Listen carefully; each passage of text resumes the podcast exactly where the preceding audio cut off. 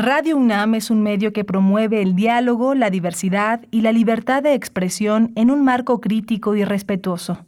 Los comentarios expresados a lo largo de su programación reflejan la opinión de quien los emite, mas no de la radiodifusora.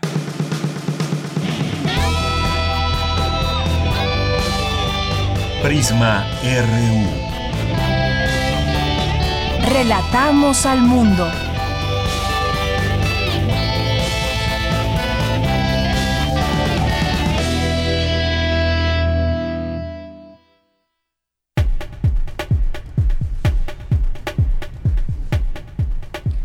Muy buenas tardes, gracias por acompañarnos aquí en Prisma RU. Estamos iniciando, estamos arrancando este informativo de dos horas aquí en Radio UNAM, en nuestras frecuencias universitarias 860 de AM, 96.1 de FM. Gracias por su atención, su compañía, su sintonía.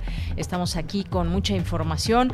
Hoy vamos a platicar, vamos a conversar sobre el tema de migración y visto desde esta mirada muy humana que se requiere para entender estos eh, procesos y estos temas y sobre todo pues esa ayuda que se presta en el camino. ¿Qué sería de los migrantes sin esa ayuda que encuentran en el camino de muchas manos, de muchas personas? Digo, por supuesto que también se enfrentan a situaciones adversas, situaciones de extorsión, situaciones de secuestros, situaciones de cooptación hacia el crimen organizado y muchas otras cosas, pero también hay manos que les ayudan, hay eh, propósitos y ganas también de que pues este paso por México sea lo más tranquilo posible y muchos muchos eh, migrantes a lo largo de los años recuerdan eh, y siguen eh, teniendo con mucho respeto y con mucho agrado al padre Solalinde que por supuesto pues ha hecho una labor extraordinaria en este sentido. Hoy estará con nosotros platicaremos con él. Como ustedes saben es sacerdote activista defensor de los derechos humanos de los migrantes y eh, pues ha abierto un importante eh, albergue eh, en Ixtepec, Oaxaca, y estará con nosotros hoy. Está ahora en Ciudad Universitaria y nos va a tomar una llamada en un momento más. Más, eh, tarde tendremos por ahí de la 1.20, 1.25 esta conversación con el padre Alejandro Solalinde. Y vamos a platicar también de otro tema que nos parece muy importante. El día de ayer el presidente López Obrador pues aseguró que la, la vacuna mexicana contra COVID-19 patria ya está avanzando la segunda fase de investigación. Hace unos meses, también en una conferencia mañanera, se dio a conocer que podría ya estarse aplicando para diciembre. Falta muy poco para diciembre y vamos a conversar sobre este tema, hacerle las preguntas sobre los tiempos y cómo va esta vacuna. Vamos a platicar con la doctora Nora Liliana Martínez Gatica, que es académica del Departamento de Salud Pública de la Facultad de Medicina de la UNAM. Y vamos a tener también una, una conversación, aquí vamos a tener otro Vamos a estrenar programa el próximo domingo en Radio UNAM que estará a cargo de la doctora Sandra Lorenzano, así que les vamos a platicar de qué se trata. Les dejamos con esta, con esta, eh, con esta curiosidad para que nos acompañen hasta la segunda hora de Prisma RU y vamos también a tener aquí una conversación con Ignacio González Ruiz, que es un egresado de Ciencias de la Comunicación de la Facultad de Ciencias Políticas y Sociales de la UNAM, porque hace apenas unos días recibió la presea al mérito municipal Tecámac, Estado de México. En la categoría artística de Letras y Cultura estará aquí con nosotros platicándonos sobre este galardón recibido. Y pues hoy es jueves, jueves donde estaremos con Cindy Pérez Ramírez, que nos platicará en las olas y sus reflujos. Tendrá una conversación con la coordinadora de servicios educativos del DIF Jaltenco eh, Rocío Estrella Salazar acerca de las estancias infantiles y su importancia para las mujeres trabajadoras. Y pues tendremos la información de cultura, la información universitaria, que por cierto, pues ya mañana, mañana 1 de octubre, abren sus puertas las librerías y los museos de la UNAM. Le tendremos esta información más adelante. Nuestras redes sociales, no olviden arroba Prisma en Twitter, Prisma en Facebook y también hacia nuestra segunda hora tendremos algunos así que si están interesados, quédense con nosotros a lo largo de esta emisión de Prisma RU. Saludos allá en cabina a, mi compañero Arturo González en los controles técnicos, a mi compañero Rodrigo Aguilar en la producción, Denis Licea nos acompaña en la asistencia de producción y aquí le saluda con mucho gusto en los micrófonos de Yanira Morán. Pues que sea usted bienvenido y nos vamos directamente a la información. Desde aquí, relatamos al mundo. Relatamos al mundo. Relatamos al mundo.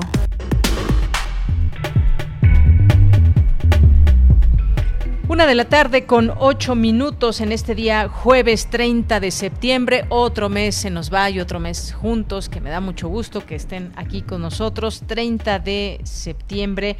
Y en la información universitaria, a partir de este viernes 1 de octubre, los museos, como les decía, de la Coordinación de Difusión Cultural de la UNAM, reactivan su oferta presencial de manera paulatina. Los recintos ubicados dentro y fuera del campus central reabrirán sus puertas al público. Destaca Tamara Martínez Ruiz, titular de la Coordinación de Equidad de Género de la UNAM, la importancia de destacar de los aportes de las mujeres en la vida científica, cultural y artística de México. Los medios de comunicación tienen el deber de promover eh, que los derechos sexuales y reproductivos formen parte de los derechos humanos. En esto coinciden expertas en la mesa organizada por el Instituto de Investigaciones Jurídicas de la UNAM. En la información nacional, el ministro presidente de la Suprema Corte de Justicia de la Nación, Arturo Saldívar, se reunió con el grupo de académicos y científicos del Consejo Nacional de Ciencia y Tecnología que fueron denunciados por la Fiscalía General de la República de daño patrimonial y delincuencia organizada. Aseguró que el Poder Judicial actuará con independencia en el caso. El Tribunal Electoral del Poder Judicial de la Federación ratificó hoy el triunfo de Alfredo Ramírez Bedoya en Michoacán y de Samuel García en Nuevo León. El presidente Andrés Manuel López Obrador afirmó que hay voluntad política para conocer los hechos relacionados con el caso Ayotzinapa. Aseguró que no se ocultará información ni se protegerá a nadie. Pobladores de Huitzilac, Morelos, lincharon a dos presuntos secuestradores. La Fiscalía del Estado inició ya una investigación. Y en la información internacional, la justicia francesa declaró este jueves al presidente Nicolás Sarkozy culpable de financiación ilegal. En marzo fue sentenciado a tres años de prisión por corrupción. El volcán de Cumbre Vieja sigue arrasando la isla española de La Palma ha destrozado ya más de 744 edificios. Hoy en la UNAM, ¿qué hacer y a dónde ir? La Filmoteca de la UNAM te invita a disfrutar del material Tras el Horizonte, adaptación fílmica del cuento de Juan Rulfo, El Hombre, el cual gira en torno al odio y la violencia como conductas absurdas inherentes a la naturaleza humana, y en la que el director de cine, Mitch Valdés, se propuso desarrollar un estilo narrativo vanguardista para la época al alejarse de los estereotipos del cine mexicano. La transmisión de este material forma parte de las actividades de la cuarta edición de Arcadia, muestra internacional de cine rescatado y restaurado, y estará disponible a partir de hoy, durante 24 horas, en el sitio oficial arcadia.filmoteca.unam.mx. Como parte del ciclo Música y Sonoridades, la Casa del Lago Juan José Arreola te invita a disfrutar del recital El arpa de pedales y sus compositoras mexicanas entre el siglo XIX y XX, a cargo de Amalinali López, licenciada instrumentista con especialidad en arpa, que nos llevará a un recorrido de obras escritas por compositoras entre los siglos XIX y XX, entre las que destacan las mexicanas Leticia Cuen, María Luisa Solórzano y Ana Lara. Además ejecutarán dos obras icónicas del repertorio internacional para arpa de pedales, Disfruta de este recital que se llevará a cabo hoy en punto de las 18 horas a través del canal de YouTube de la Casa del Lago Juan José Arreola te recomendamos la serie Al compás de la letra, revista radiofónica literaria bajo la conducción de María Ángeles Comezaña, cuyo objetivo es fomentar la lectura e incentivar la imaginación. Cada emisión se construye a partir de una palabra que nos conduce por textos, poemas y personajes alusivos a dicho concepto. El poeta invitado en cada emisión elige su propia palabra que se convierte en una ruta que nos permite descubrir diferentes posibilidades creativas. Hoy el término memoria guiará la ruta de la palabra y la invitada será la doctora en letras por la UNAM, Rocío García Rey, autora de cuento, poesía y ensayo. Sintoniza nuestras frecuencias hoy en punto de las 18 horas por el 96.1 de FM y 860 de AM. Disfruta de nuestra programación sonora y recuerda que aún debemos continuar con las medidas sanitarias para evitar un contagio de COVID-19.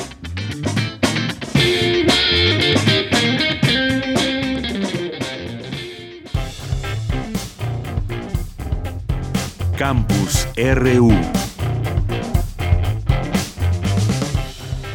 Ya estamos listos en nuestro campus universitario de este día. Nos vamos a enlazar con mi compañera Virginia Sánchez. Expertas analizan el papel de los medios de comunicación en la difusión de los derechos sexuales y reproductivos. Vicky, ¿qué tal? ¿Cómo estás? Adelante, buenas tardes. Hola, ¿qué tal, Bella? Muy buenas tardes a ti y al auditorio de Prisma RU. Pues en el marco del Seminario Permanente Justicia Social y Reproductiva, Diálogos Plurales desde el Feminismo que organiza el Instituto de Investigaciones Jurídicas de la UNAM, se llevó a cabo la mesa denominada El papel de los medios de comunicación en la difusión de los derechos sexuales y reproductivos. Ahí, en su participación, Carla Hernández Torres, directora de Cultura Demográfica del Consejo Nacional de Población CONAPO, señaló que los medios de comunicación deben aliarse para promover y centrar la discusión de la necesidad de cambiar paradigmas sobre los temas de los derechos sexuales y reproductivos.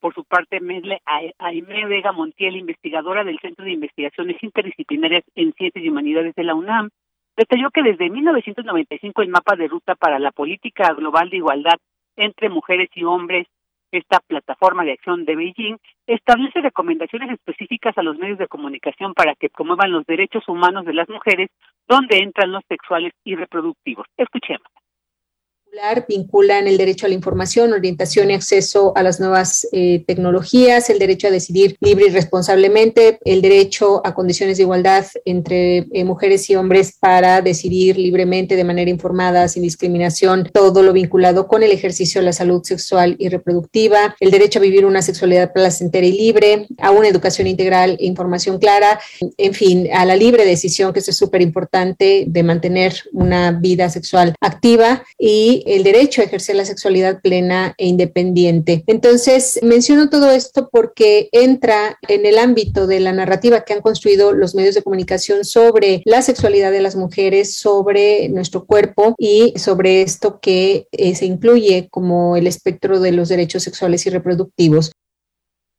En tanto, Lucía Lagunes de Violeta Radio y de la Organización Comunicación e Información de la Mujer, CIMAC, Resaltó que en el mundo periodístico existe una falta de memoria histórica de cómo se han ido construyendo y reconociendo los derechos humanos, ahí los sexuales y reproductivos de las mujeres, lo cual dijo ha llevado a afirmaciones tan equivocadas, por ejemplo, sobre la historia del movimiento feminista en nuestro país y en el mundo. Escuchemos. Y por eso me parece tan importante recordar que es un 7 de enero de 1974 que se publica la Ley General de Población en nuestro país, que es precisamente la ley que da el sustento a la creación del Consejo Nacional de, la, de Población con tareas muy importantes y que durante un tiempo, por desgracia, eh, una vez que llegó el PAN, el papel del Consejo Nacional de Población se vio absolutamente disminuido, absolutamente casi desaparecido, que no permitió precisamente tener la información precisa de lo que había y de lo que estaba pasando en México en materia de derechos sexuales y reproductivos los medios de comunicación tienen un papel fundamental como una vía nodal en la difusión de estos derechos, así como de llevar educación a grandes sectores de la población que no tienen acceso a la educación formal. Finalmente, como un ejemplo del papel que un medio de comunicación puede tener para visibilizar una problemática como esta, Araceli González Saavedra se refirió a la campaña Protejamos a las niñas, erradiquemos el embarazo infantil, infantil, cuyo propósito es incrementar el conocimiento de las familias de niñas menores de 15 años víctimas de violencia sexual sobre los servicios de salud y de acceso a la justicia a lo que a las que éstas tienen derecho en Veracruz. Este fue una, un caso más local. De ella, este es el reporte. Vicky, pues muchas gracias, gracias por esta información y que efectivamente, pues qué papel juegan los medios de comunicación en dar a conocer, en difundir los derechos sexuales, reproductivos de las mujeres, desde también pues el lenguaje que se utiliza en los medios. Muchas gracias, Vicky. A ti, Bella, muy buenas tardes. Muy buenas tardes. Y bueno, pues nos vamos ahora a la siguiente información con mi compañera Dulce García, porque destaca Tamara Martínez Ruiz, titular de la Coordinación de Equidad de Género de la UNAM, los aportes de las mujeres en la vida científica, cultural y artística de México. Dulce, adelante, buenas tardes. Claro que sí, Deyanira, muy buenas tardes a ti al auditorio. Deyanira, el tema de las mujeres y nuestro derecho al acceso al conocimiento y a la producción de obras es una de las instancias en las que se observa lo problemático que ha sido reconocer el papel creativo y el papel inventivo de las mujeres. En las discusiones en torno a la autoría de las obras artísticas, intelectuales o científicas, se muestra que las mujeres hemos tenido y tenemos grandes ideas y que las llevamos a la práctica en hallazgos, inventos, obras, teorías y con las cuales contribuimos a enriquecer la cultura, el arte y la ciencia de nuestro país, de Yanira. Así lo dijo la doctora Diana Tamara Martínez Ruiz, quien es titular de la Coordinación de Equidad de Género de la UNAM, durante el encuentro virtual La incorporación de la igualdad sustantiva de género en la investigación, en donde añadió además que las mujeres también merecemos el reconocimiento de nuestra autoría en obras de todo tipo. Escuchemos. Tampoco es un asunto sin importancia o de mera obstinación femenina, sino que tiene todo un sentido. Es fácilmente visible que en la historia y también de la medicina han sido invisibilizadas muchas mujeres negando su participación en el devenir histórico de la humanidad. Por ejemplo, la primera descripción de un parto, entre comillas, normal, se le ha atribuido a Hipócrates en su libro Naturaleza del Niño. Más allá de los detalles que se juegan para este logro, cabe aludir al papel de las mujeres como poseedoras del conocimiento y de la atención de los partos. Ellas cuidaban de la parturienta. Podríamos entonces reflexionar que si bien Hipócrates es merecedor del reconocimiento por su labor en la sistematización de conocimientos como este, también cabe decir que ese conocimiento era muy antiguo y estaba bajo la custodia de las mujeres. Y bueno, de ella, mira, la doctora Diana Tamaras Martínez añadió que debido a que las mujeres en la antigüedad se les negó el acceso a la educación formal, pues ellas no pudieron sistematizar el conocimiento que tenían, como del que acaba de hablar. Y pues por otra parte dijo que aunque la Ley General de Educación Superior señale que se debe transversalizar la perspectiva de género en las diversas funciones, tanto académicas de enseñanza, de investigación, de extensión y difusión cultural, así como en las actividades administrativas y directivas, como una norma nacional incluso, aún siguen existiendo violaciones a los derechos de las mujeres. Escuchemos nuevamente. No basta con que se escriban o se reformulen las leyes, sino que es fundamental que puedan llevarse a cabo en la práctica, en acciones concretas. Entonces, pensar y actuar con perspectiva de género es comprender cómo, desde el feminismo, los derechos de las mujeres son parte de los derechos humanos en general. Pero como señala Archie, para muchas personas hablar de género sigue siendo un tema muy incómodo y buscan evitarlo, aduciendo a la igualdad de todos los seres humanos y no solamente el de las mujeres. Y bueno, Dayanira Tamara Martínez dijo que sigue habiendo estereotipos respecto a las distintas disciplinas académicas, como el hecho, por ejemplo, de que se asocia a las mujeres al trabajo social y a los hombres a las ingenierías pero destacó que sobre todo sigue incrementándose la violencia hacia las mujeres, pues por ejemplo en el segundo trimestre de este año la línea de mujeres Locatel recibió 4.047 llamadas de auxilio.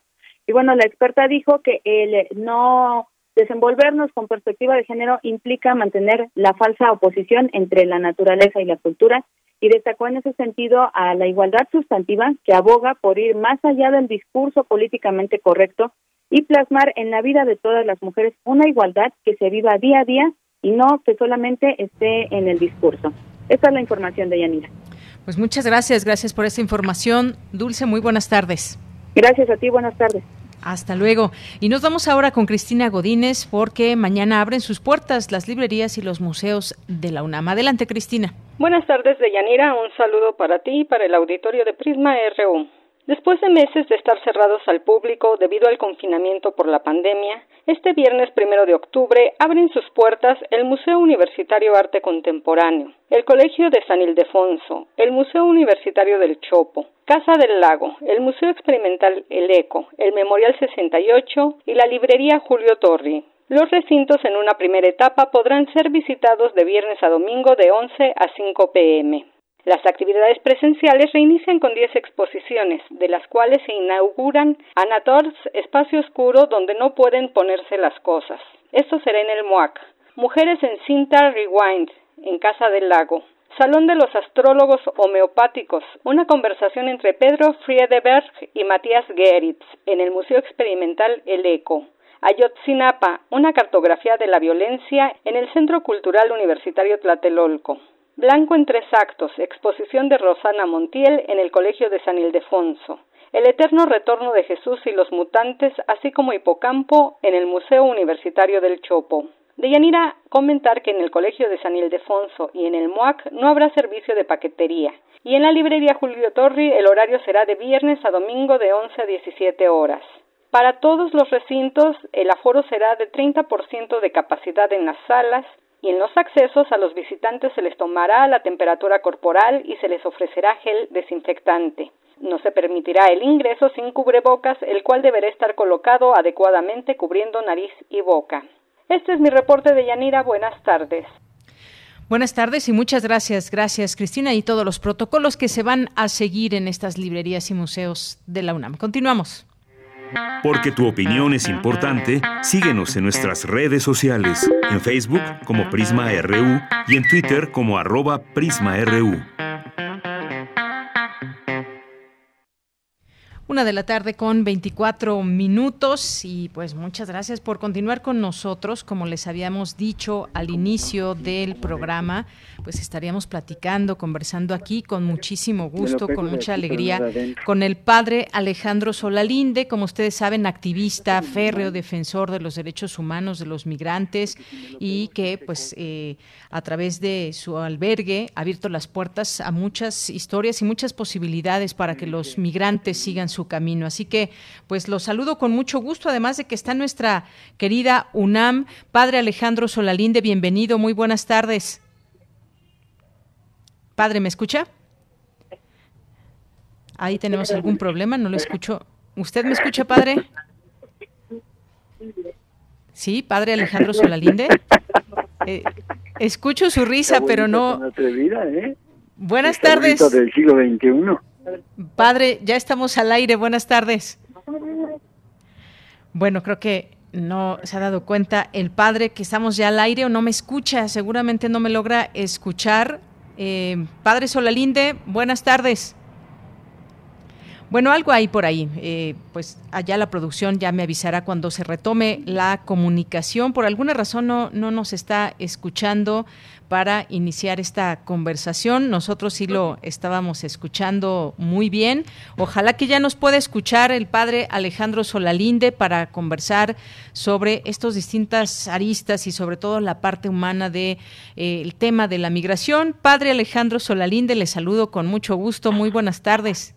Buenas tardes, Deyanira. Mucho gusto. ¿Ustedes me escuchan bien? Ya le escucho perfectamente. Ah, qué bueno. Pues qué gusto que esté en nuestra universidad, nos da mucho gusto que, visite la UNAM y bueno, pues eh, padre, hablar de distintos temas que están enfocados a la, migración. Yo decía al inicio que pues este acompañamiento que usted hace y esta defensa férrea a los derechos humanos de los migrantes, pues eh, tiene una historia muy importante para quienes han pasado por sus albergues, pero sobre todo quienes pues son parte también de esta defensa eh, que les acompaña. Cuénteme un poco, pues usted ya lleva muchos años en esto eh, con los migrantes, ahora pues seguimos en un escenario complicado, digamos, cómo, cómo van avanzando los años y este problema que persiste, padre. Bueno, la migración sigue, esa no la pueden detener, puede bajar de intensidad, eh, persiste todavía la presión Estados Unidos sobre México, es una cuestión también geopolítica, también es un desafío para el presidente Andrés Manuel López Obrador, porque mm, desde que él empezó, no ha logrado eh, configurar una verdadera política pública migratoria. Nosotros sabemos que orgánicamente le corresponde a la Secretaría de Gobernación, el Instituto Nacional de Migración, en concreto a la Subsecretaría de Derechos Humanos, Población eh, y Derechos Humanos, ¿no? Migración. Pero eh, desde las presiones arancelarias de Donald Trump se pasó fácticamente a la responsabilidad de la Secretaría de Relaciones Exteriores, de Marcelo Ebrard.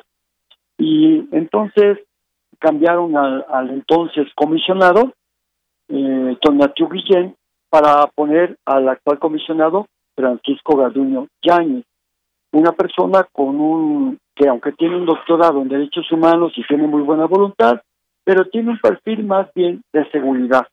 Y así como esto, eh, se ha ido militarizando el Instituto Nacional de Migración. Eh, de los 32 delegados, solamente 8 o más o menos son civiles. Los demás son o, generales eh, retirados o contraalmirantes también. Y esto ha dado, pues sí, menos corrupción, como resultado menos corrupción en el, en el Instituto Nacional de Migración y también eh, pues un poco más de, de consistencia, pero eh, no se conoce eh, la, migración, no se conoce el funcionamiento migratorio eh, y también por otra parte persisten remanentes burocráticos, muy, muy burocráticos del Instituto Nacional de Migración. Hay, hay este directores que llevan años y que tienen una, un, desempeño bastante cuadrado, eh, pues muy legalista, es la verdad, legalista de esto, y que les cuesta mucho trabajo eh, aplicar principios por persona, bien superior del niño, niña y adolescente, eh, luchar por la reunificación familiar, y lo más grave, que no están respetando los documentos que ellos mismos dan.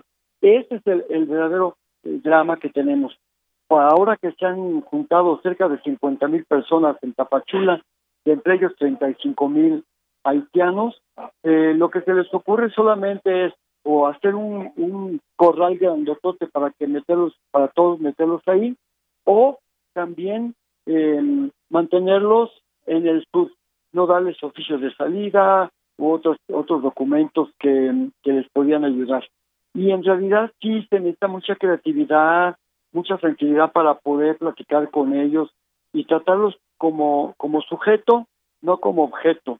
Platicar qué es lo que ellos quieren y negociar como, como yo lo he hecho, por ejemplo, decirles, bueno, a ver, tú quieres ir a Estados Unidos, muy bien, estás en tu derecho, la ley migratoria, migratoria mexicana, las leyes mexicanas y también migratorias, pero mexicanas, dice que tú tienes derecho de tránsito, sin embargo, en este momento no puedes ir a Estados Unidos porque no te permiten ir. Y si vas, ya sabes a dónde te mandan, a Puerto Príncipe.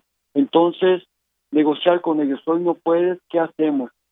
México te ofrece oportunidades, ya sé que no es el plan A para ti, pero puede ser un plan B, quédate y te podemos ayudar.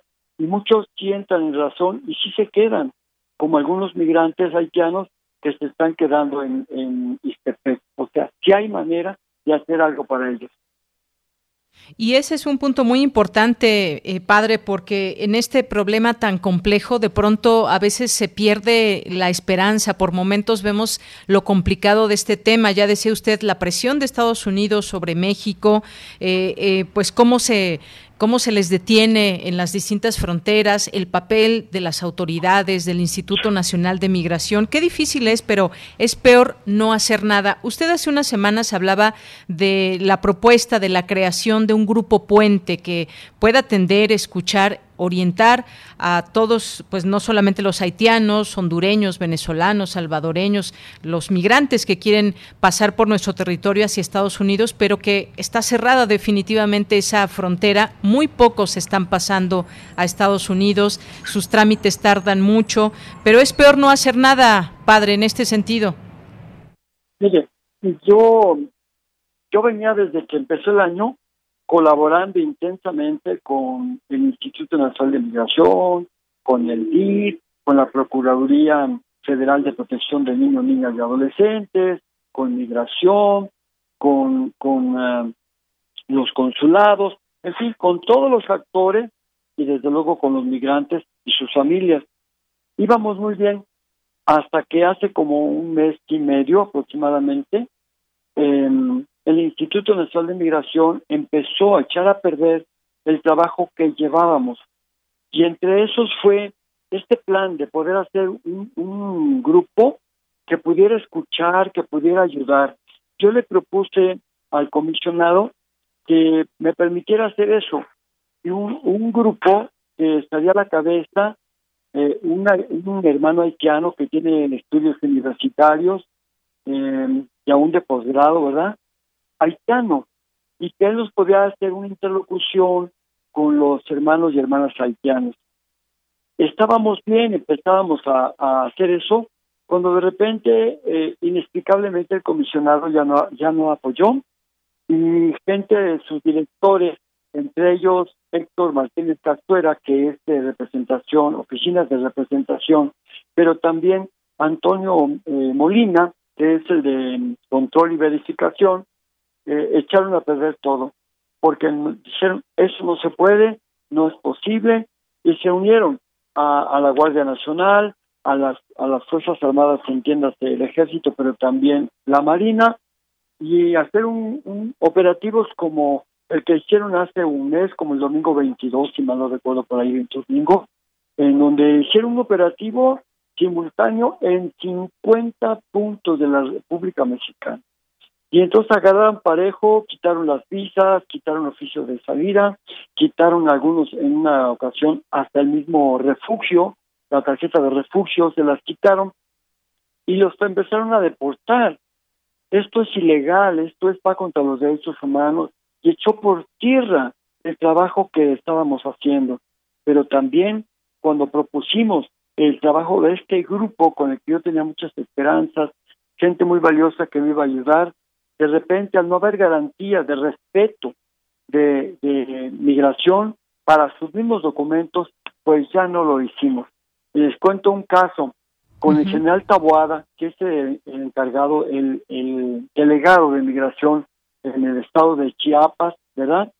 Eh, le tuve que hablar por teléfono personalmente y pedirle que por favor respetara a dos personas, una pareja, que tenían visa humanitaria. Ellos tenían visa humanitaria, podían partir de Tapachula a, mi albergue de hermanos en el camino, pero no podían hacerlo porque se las estaban quitando. A uno la estaban rompiendo, otros la estaban quitando y lo estaban deportando. Entonces, tuve que pedirle, hablarle al, al, delegado para decirle que por favor respetara los documentos que ellos mismos expedían. A este grado llegamos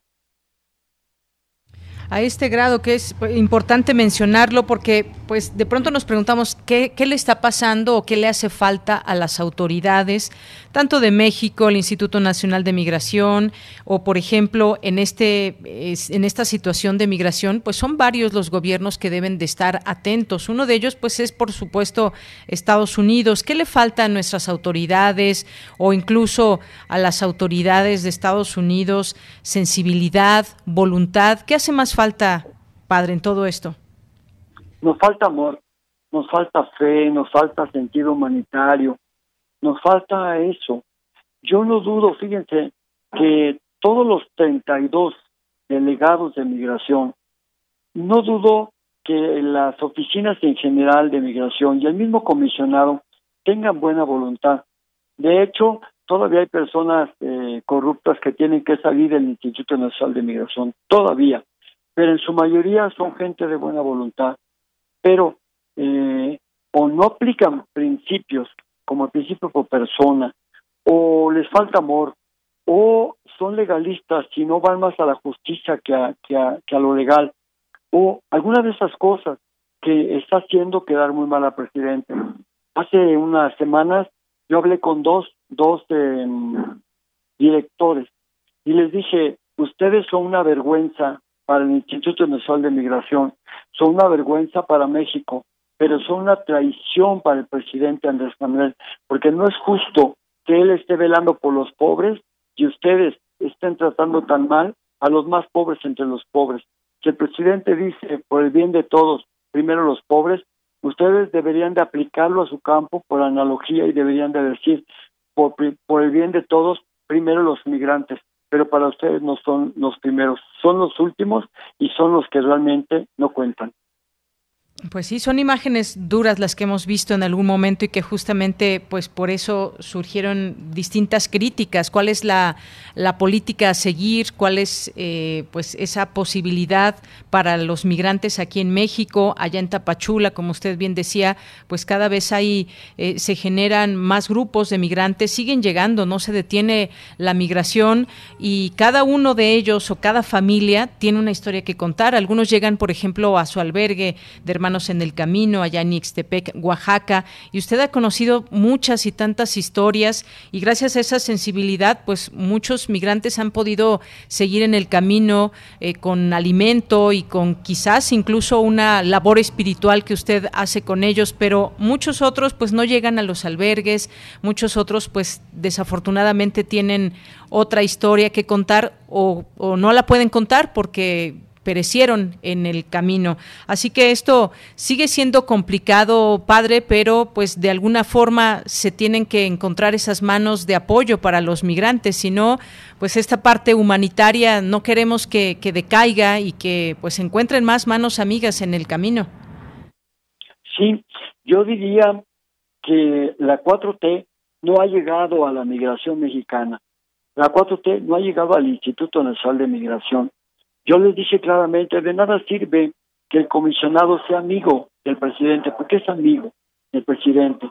El presidente lo puso para limpiar migración, lo puso para, para mantener la etapa de, seguridad, el plan de seguridad, pero no ha sido capaz de superar eh, esa, esa actitud de seguridad nacional y pasar a la seguridad humana para, para hacer realmente realidad la 4T, la 4T va, está, en favor del, del, ser humano, de la gente, pero sobre todo de los más pobres.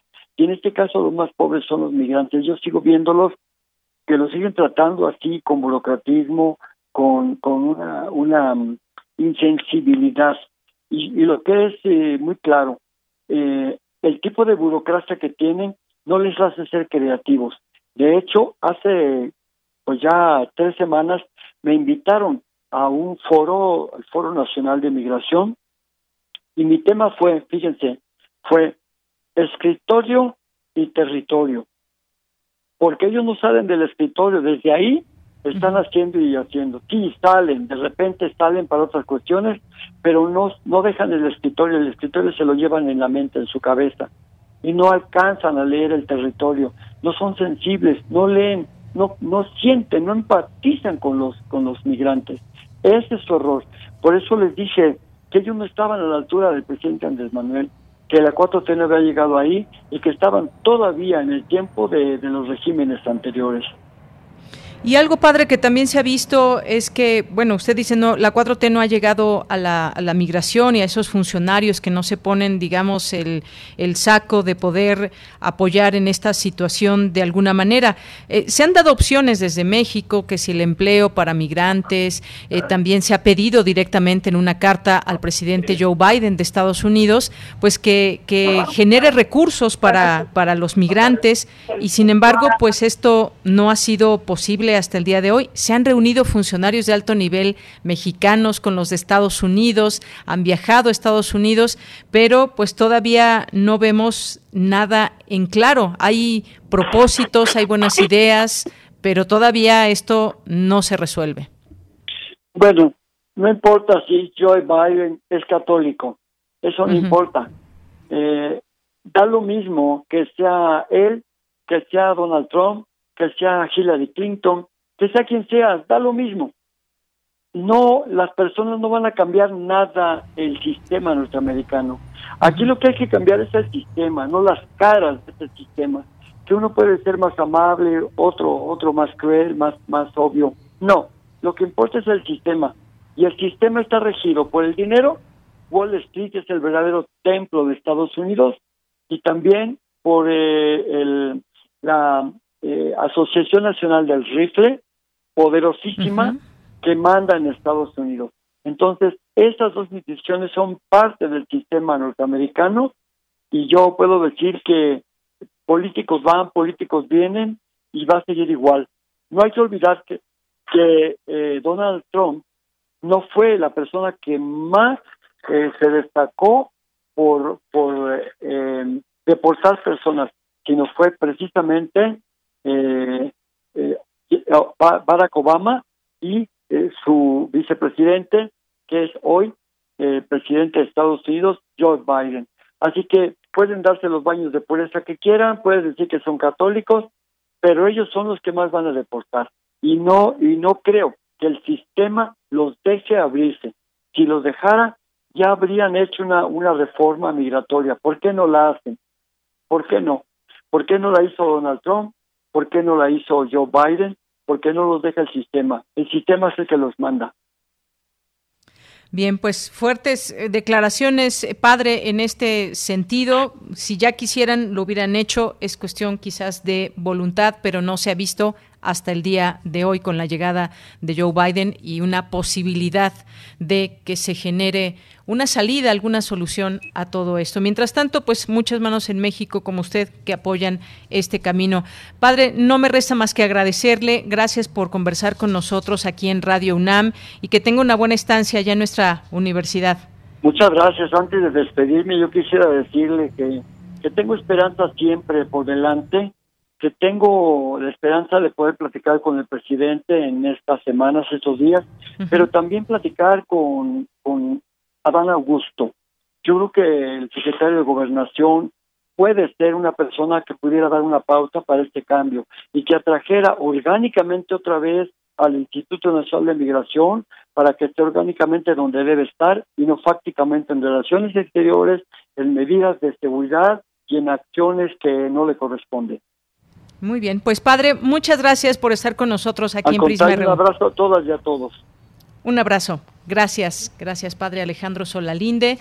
Esta conversación aquí en Prisma RU, eh, como parte pues de estas eh, también actividades que se realizan a favor de los migrantes y que más allá de que no, no se vea una voluntad clara y acciones claras y contundentes, hay estas posibilidades de hacer un acompañamiento de que los migrantes que lleguen a México sean bien recibidos por las personas, más allá de pues este freno que se pone por parte de autoridades como del Instituto Nacional de Migración, esos malos tratos que de pronto hemos visto que, que reciben. También hay, hay eh, buenas eh, intenciones en todo esto con personajes como el padre Solalinde y muchos otros, muchos otros y muchas otras también que apoyan en su camino a los migrantes. Continuamos.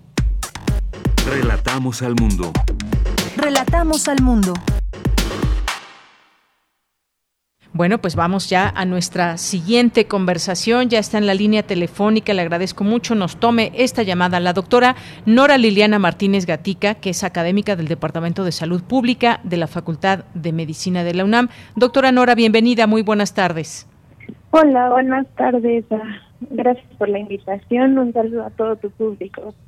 Gracias, eh, doctora. Pues platicar con usted sobre esta vacuna patria que el día de ayer el presidente López Obrador anunció que ya está en fase 2 de investigación y meses antes yo recordaba que pues en esa exposición que hiciera en su momento eh, la directora de CONACIT, eh, Marilena Álvarez Bulla, que pues refirió con que en diciembre posiblemente podría ya tenerse esta vacuna. ¿Qué nos puede decir de estos avances, de esta fase 2 en la que ya se encuentra la vacuna patria, vacuna mexicana contra COVID-19?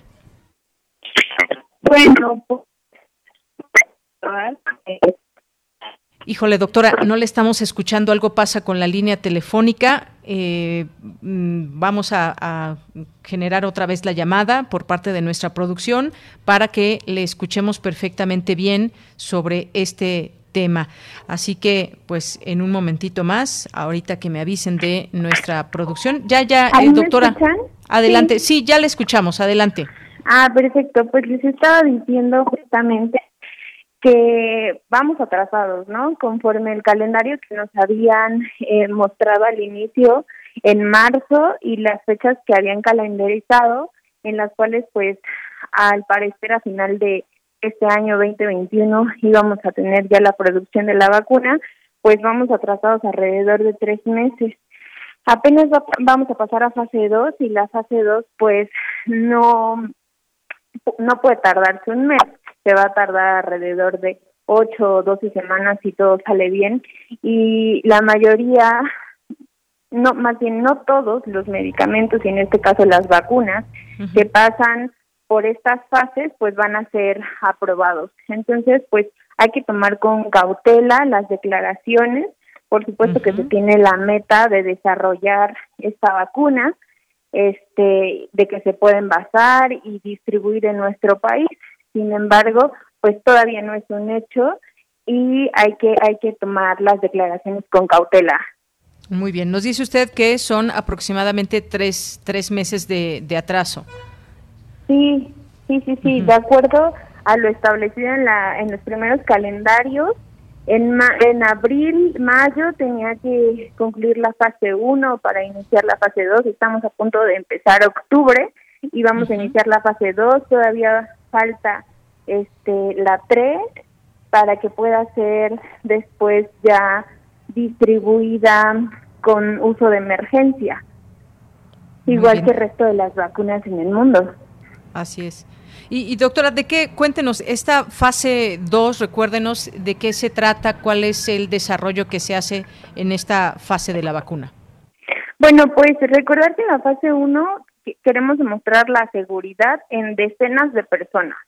Entonces, buscamos si hay efectos secundarios, si son efectos secundarios leves o graves, se caracterizan y si esto no es de ese modo, es decir, es una vacuna segura, eh, va a continuar sus fases de investigación. La fase 2, pues ya tenemos a cientos de personas, donde también se sigue monitoreando qué tan segura es, se monitorea su inmunogenicidad y se empieza a probar un poco la eficacia. Sin embargo, para la eficacia completamente, eh, reportarla es en la fase 3. Entonces, pues sí, todavía queda un largo camino por delante, este, y tenemos que continuar expectantes de lo que nos vayan diciendo las autoridades. En este en este caso, pues, este, las autoridades en CONACYT.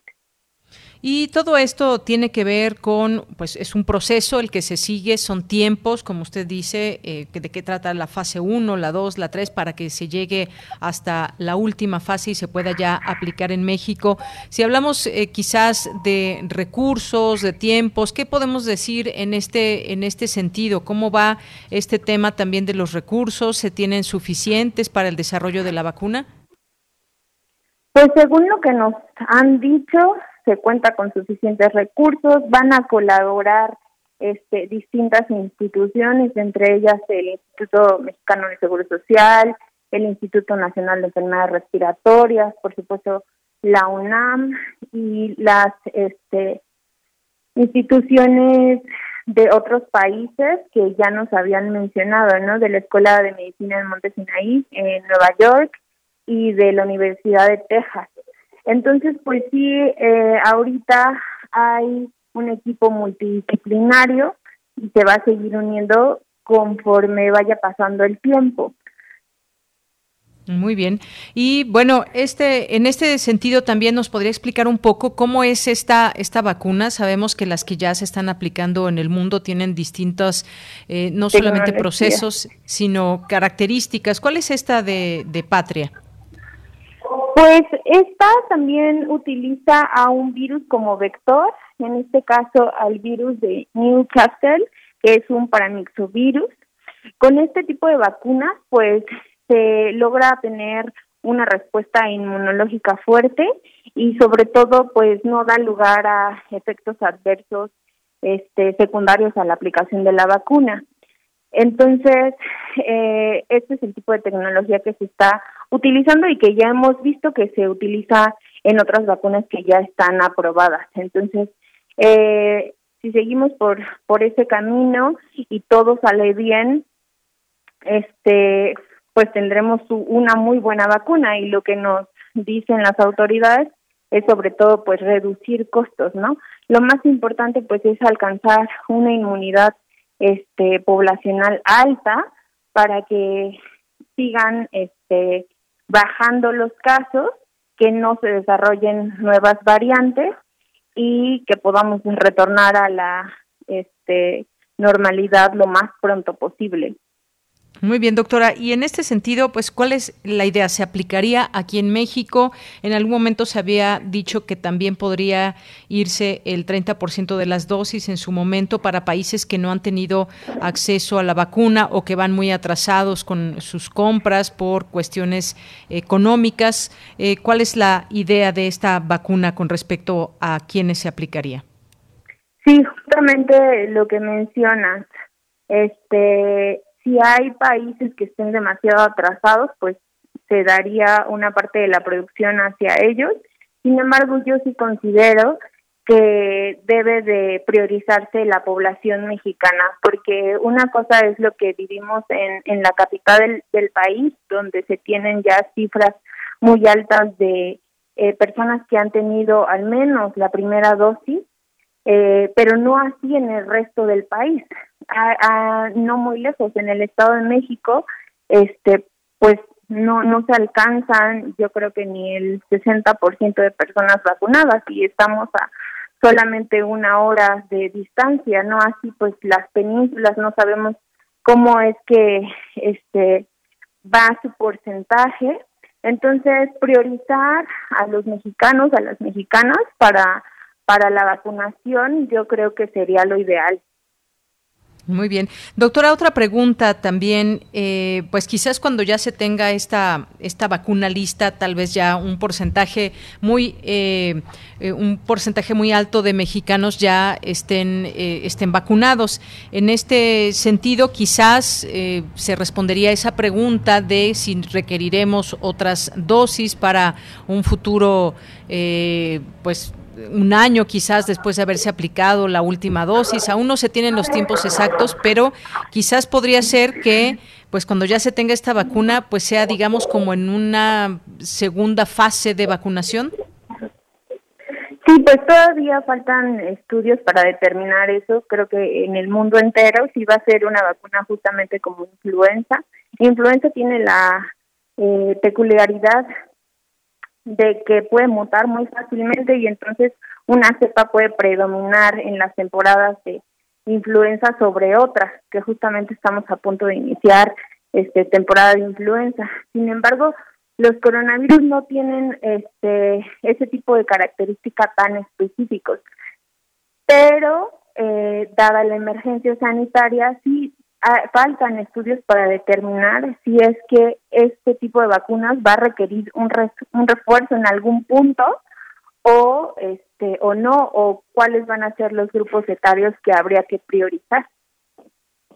Bien, eh, doctora, y en este sentido también, cuando hablamos de las vacunas, eh, se ha referido también eh, a, las, a las edades y no todas las vacunas están aprobadas para aplicarse en menores de edad. Por ejemplo, ¿esta vacuna está pensada o se está desarrollando para cierto rubro de edad?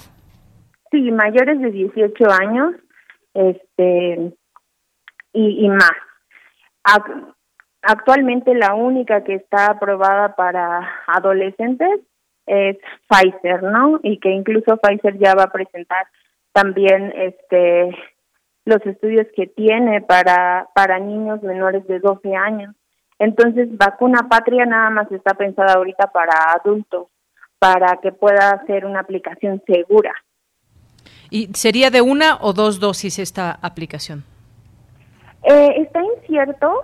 Habían dicho que podría ser incluso intranasal la aplicación o intramuscular, como el resto de las vacunas. Sin embargo, no se ha determinado ninguna de las dos cosas, cuál va a ser su manera de aplicación ni cuántas dosis. Entonces, creo que también es temprano para ello. Reitero, vamos en fase, apenas incluyendo la fase 1, falta todo el desarrollo de la 2 y posteriormente la 3.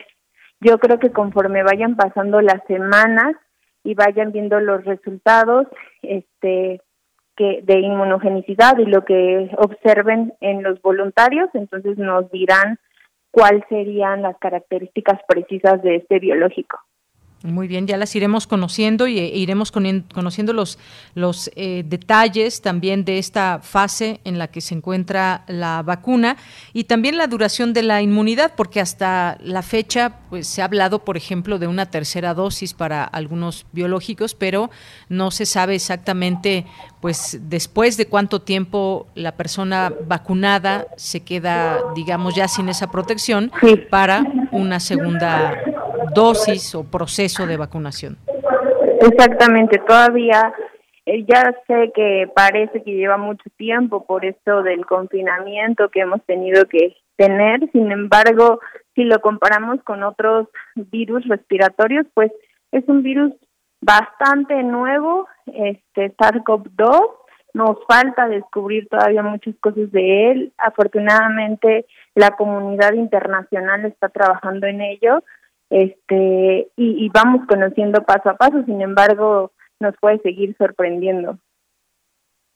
Muy bien, doctora, pues le agradezco mucho que nos haya contestado todas estas eh, preguntas que tenemos en torno a la vacuna patria luego de este anuncio que se hiciera el día de ayer. Vámonos, vamos a llevarla con calma, todavía no, eh, no sabemos cuándo va a estar lista, hay un pequeño atraso y pues estaremos comunicándonos con todos ustedes, con todo el equipo también de doctores que, que, forman parte y esta colaboración que se hace, porque no solamente es la UNAM, sino son también otras eh, dependencias. Doctora, muchas gracias por estar con nosotros hoy. Gracias a ustedes. Muy buenas tardes, hasta luego. Hasta luego.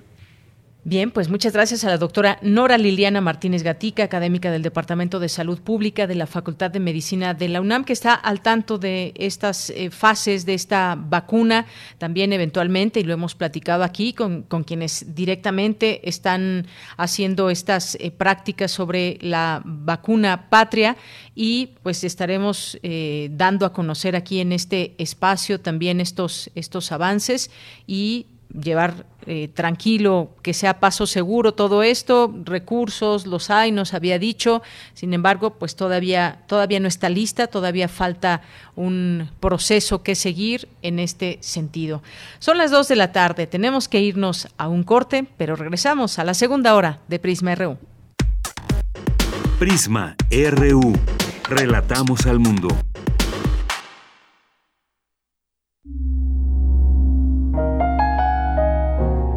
96.1 de FM. 860 de AM.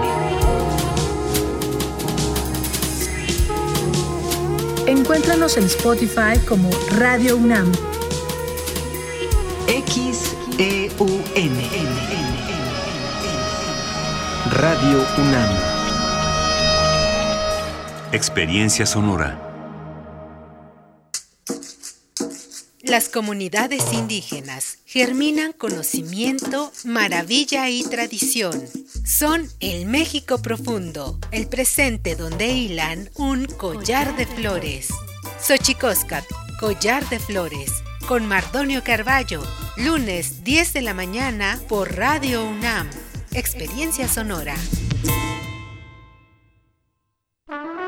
Aire recibes, metal vibrante brisa que orienta a los extraviados y estremece a los amorosos. La música para trompeta, salsa, jazz, balada, está en Viento de bronce. Con Juan Arturo Brennan, lunes a viernes 6.40 de la mañana y 15 horas. Radio UNAM, experiencia sonora. ¿Qué tienen en común Rosa Ramos y Armando Casas? Que ya son mayores de edad y van a ir a sacar su INE.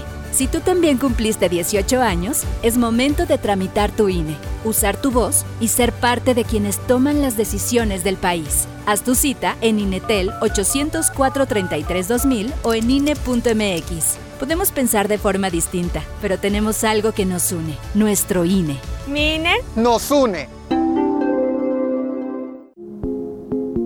Te invitamos a seguir la transmisión del curso Dostoyevsky, el mejor novelista de todos los tiempos, a 200 años de su nacimiento.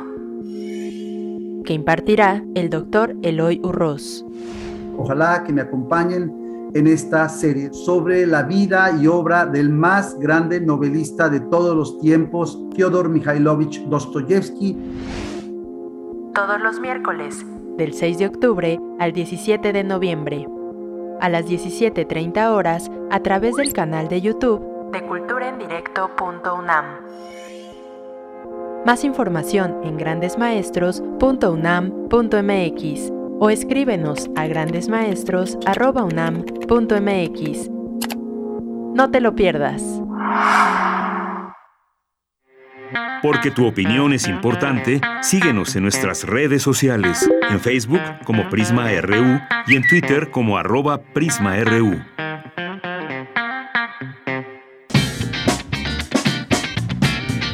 Mañana en la UNAM, ¿qué hacer y a dónde ir? A partir de mañana viernes 1 de octubre, los museos de la Coordinación de Difusión Cultural de la UNAM reabren sus puertas al público en general. Los recintos culturales que reactivan sus actividades de manera presencial son el Museo Universitario Arte Contemporáneo, el Colegio de San Ildefonso, el Museo Universitario del Chopo, Casa del Lago, el Museo Experimental El Eco y el Memorial 68. El aforo será del 30% de su capacidad en las salas y deberá seguir las medidas sanitarias recomendadas al interior de dichos recintos culturales universitarios. Para mayores informes, visita el sitio oficial de la Coordinación de Difusión Cultural de la UNAM en cultura.unam.mx. El Museo Universitario del Chopo te invita a disfrutar del documental Las Constelaciones del Deseo, proyecto a cargo del Laboratorio Escénico Transdisciplinario Murmurante Teatro, que busca sensibilizar sobre la diversidad sexual y la defensa de derechos de grupos discriminados por sus preferencias e identidades. La cita es el próximo 2 y 3 de octubre en punto de las 19 horas a través de la cuenta oficial de Facebook y el canal de YouTube del Museo Universitario del Chopo. No te puedes perder la serie La ciencia que somos, coproducción entre Radio UNAM y las Direcciones Generales de Divulgación de la Ciencia y de las Humanidades de nuestra máxima casa de estudios. Esta revista semanal cuenta con entrevistas, mesas redondas, cápsulas y enlaces en vivo en México e Iberoamérica con el testimonio y análisis de los personajes que hacen la ciencia y la tecnología de la región. Mañana viernes 1 de octubre, el programa abordará los diversos ángulos de la representación, cómo lo realizamos en tiempos de la virtualidad y qué procesos conforman el concepto de representación. La ciencia que somos se transmite todos los viernes en punto de las 10 horas a través de nuestras frecuencias 96.1 de FM y 860 de AM. Y recuerda, evita acudir a reuniones sociales o lugares muy concurridos para evitar un contagio de COVID-19. Para Prisma RU, Daniel Olivares Aranda.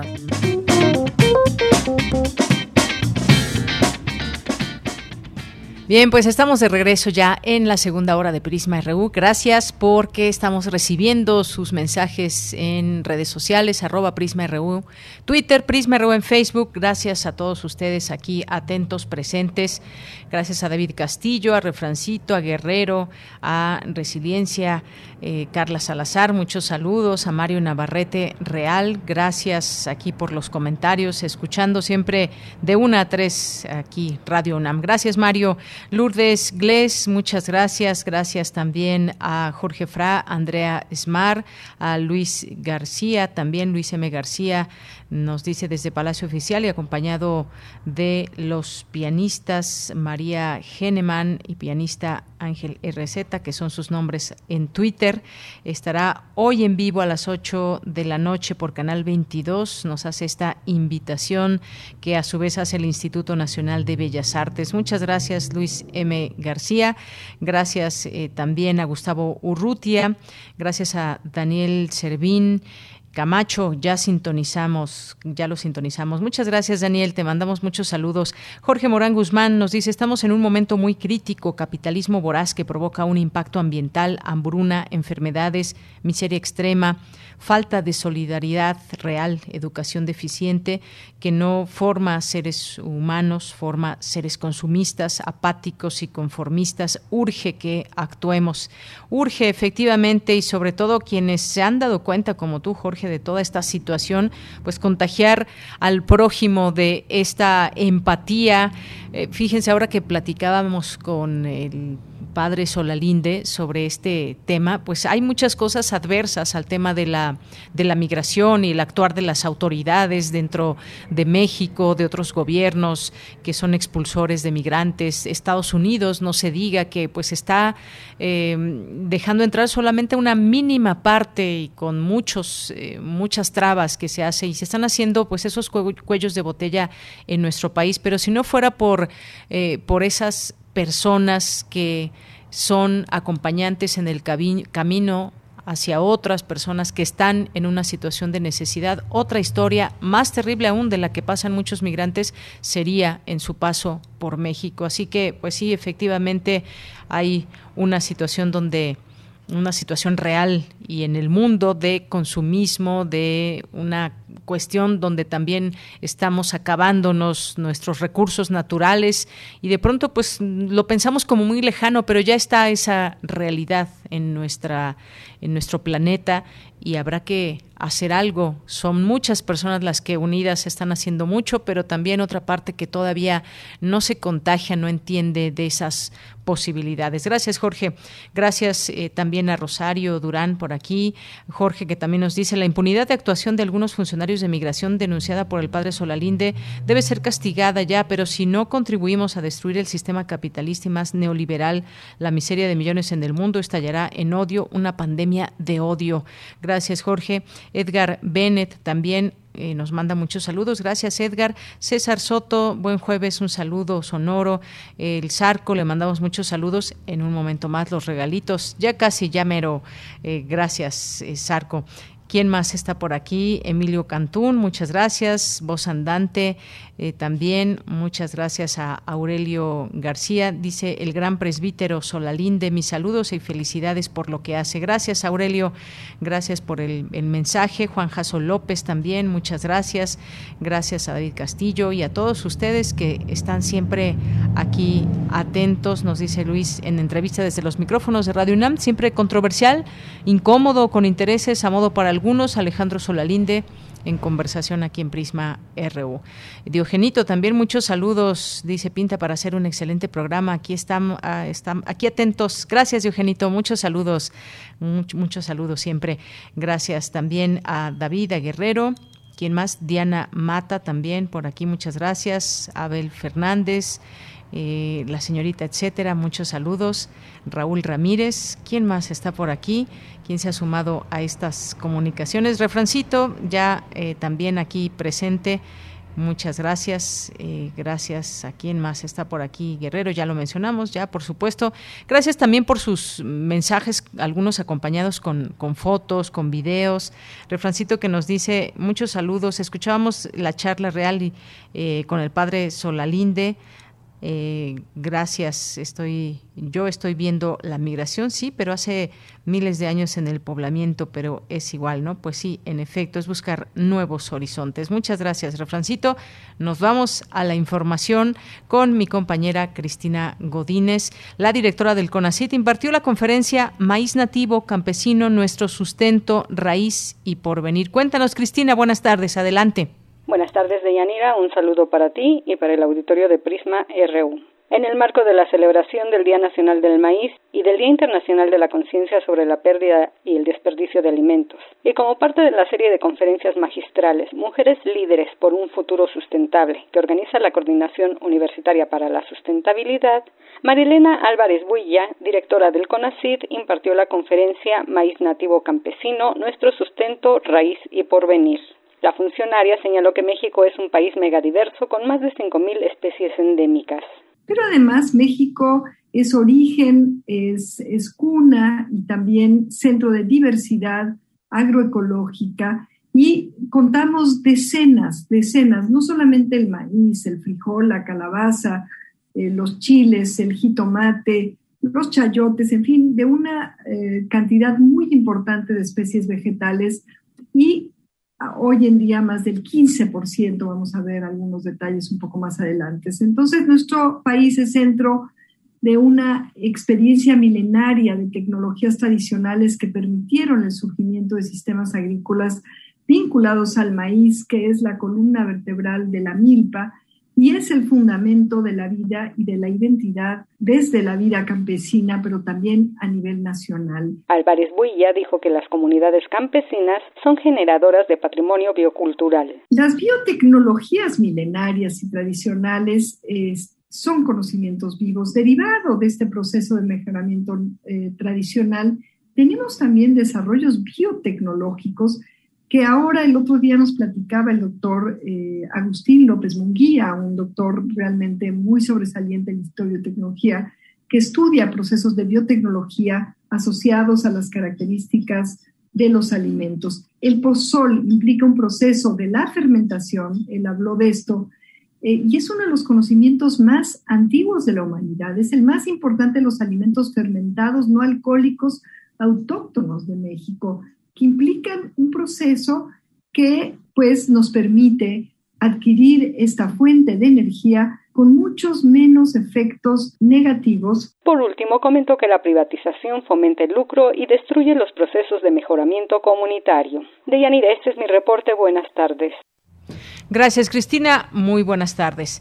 Y bueno, pues vamos a continuar ahora con las olas y sus reflujos, esta sección que los jueves nos presenta Cindy, Cindy Pérez Ramírez, que en esta ocasión eh, tiene una conversación con la coordinadora de servicios educativos del DIF de Jaltenco. Eh, Rocío Estrella Salazar, acerca de las estancias infantiles y su importancia para las mujeres trabajadoras. Adelante. Las olas, y sus reflujos. Y reflujos.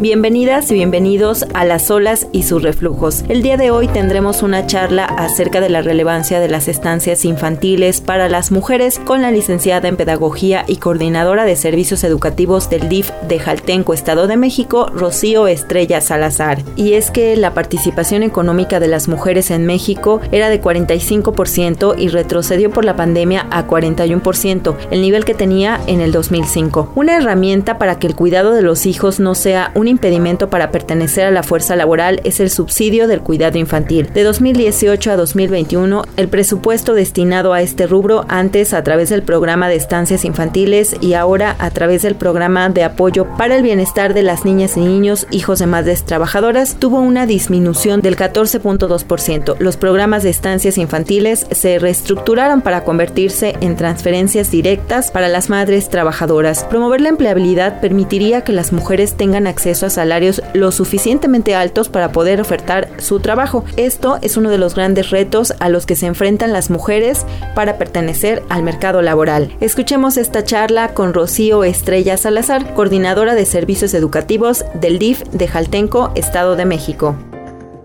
Muchísimas gracias por haber atendido nuestra llamada. Es un gusto platicar contigo. Muchas gracias, igualmente. ¿Qué significa para las mujeres, para las madres y qué casos has tenido de por qué es para ellas un gran apoyo el tener estancias infantiles cerca de sus domicilios? Bueno, definitivamente es muy importante porque es un lugar especial para el desarrollo de los pequeños donde primeramente se va a salvaguardar la integridad de los niños, donde tanto los alimentos, las personas especializadas, el lugar, todo, todo está dirigido a ellos. Y principalmente darles a las mamás un lugar seguro donde sus hijos van a pasar pues gran parte del día. Lo que es este, estancias infantiles del DIF Estado de México ya están de la mano con las estancias infantiles federales, que no nada más es cuidar a los pequeños, sino también proporcionarles una educación, una guía a las a las mamitas para poder ayudar a sus pequeños en el desarrollo integral de ellos. Por lo tanto, tenemos que tener personal bien capacitado, así como el área de nutrición, el área médica, el área de enfermería, el área de psicología. Ahora, Rocío, a lo largo de estos años de experiencia dentro de una estancia infantil, ¿cómo es que tú has percibido que las mujeres han también podido desarrollarse a partir de, eh, bueno, dejar a sus hijos en lugares seguros? En la mayoría de las estancias, yo ya tengo 15 años en diferentes municipios y me he topado con que tenemos mamás muy jóvenes y gracias al apoyo que se les brinda dentro de las estancias infantiles logran cumplir sus objetivos como es poder este, terminar una carrera universitaria o desempeñarse en labores fuera de, del hogar donde les permita tener una remuneración económica y a su vez tener una mejor calidad de vida. El tener una estancia cerca les permite a ellas desarrollarse. Tenemos estancias en lugares, en zonas muy marginadas, como es el caso de pues Alborada Jaltenco, que es vive gente de, escasos recursos. Tenemos mamás muy jóvenes, incluso hasta menores de edad. Pasando específicamente en estos lugares, como mencionas, que tienen un nivel alto de marginación,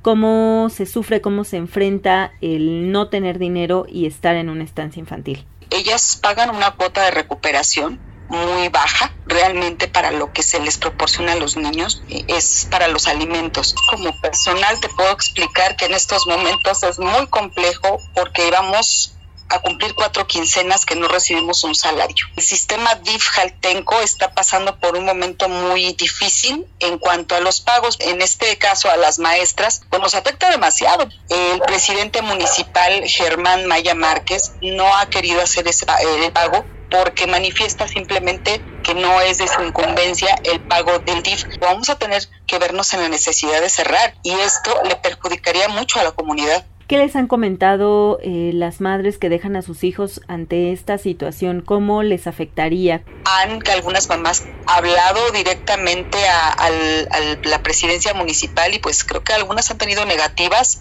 otras las tienen en espera, pero pues ellas, ellas sí, sí dicen que se van a ver muy perjudicadas en caso de que la estancia se vea en la necesidad de cerrar. ¿Cuál es el plazo límite que están ustedes poniendo ante esta situación, Rocío?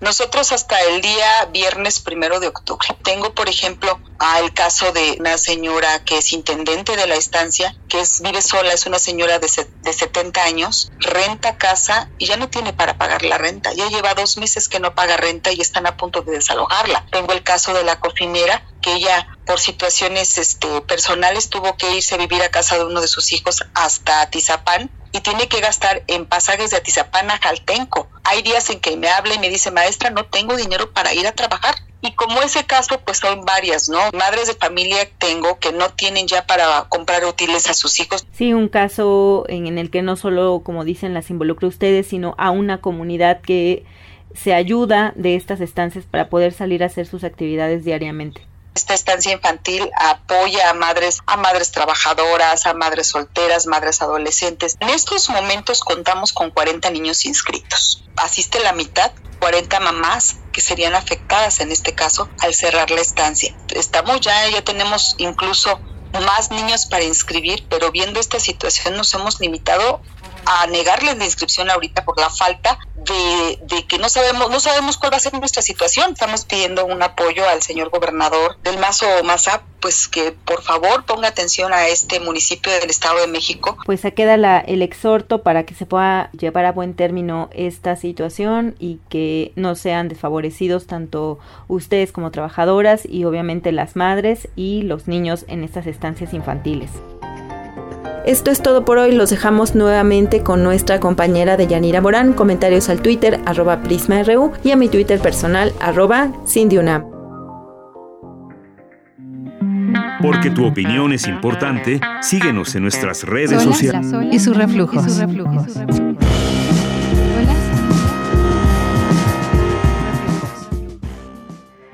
Porque tu opinión es importante, síguenos en nuestras redes sociales, en Facebook como Prisma RU y en Twitter como arroba PrismaRU.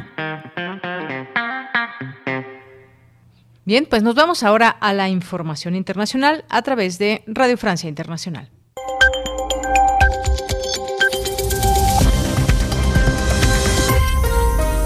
Bienvenidos a este flash informativo de Radio Francia Internacional. Vanessa Lutjón en los controles. Hoy es jueves 30 eh, de septiembre, 4 de la tarde en París. Vamos ya con las noticias. Andreina Flores. En Francia, el expresidente Nicolas Sarkozy fue declarado culpable de financiamiento ilegal de su campaña electoral de 2012 tras haber excedido el límite de gastos autorizado en las elecciones presidenciales. De hecho, gastó casi el doble de lo permitido por la ley francesa. Sarkozy apelará a la decisión del tribunal. La reacción de Olivier Marlet, diputado del partido de derecha Los Republicanos. Siento mucha tristeza por Nicolás Sarkozy, también por mi país, pues creo que la imagen que da esta decisión de la justicia no es para nada gloriosa para Francia. Además, y esto es una novedad, se le llama financiamiento ilegal de campaña, cuando que lo que es ilegal es haber sobrepasado el gasto autorizado, obligando así a ir a buscar al partido del presidente nuevos financiamientos. Hay muchas novedades de la justicia en lo que concierne al expediente Nicolás Sarkozy. Carrera contrarreloj para el Congreso de Estados Unidos que debe aprobar hoy antes de medianoche una ley de extensión del presupuesto nacional para evitar una parálisis de las actividades del sector público. Los legisladores también deberán aumentar antes del 18 de octubre la capacidad de endeudamiento del país si quieren evitar el primer default en la historia de Estados Unidos.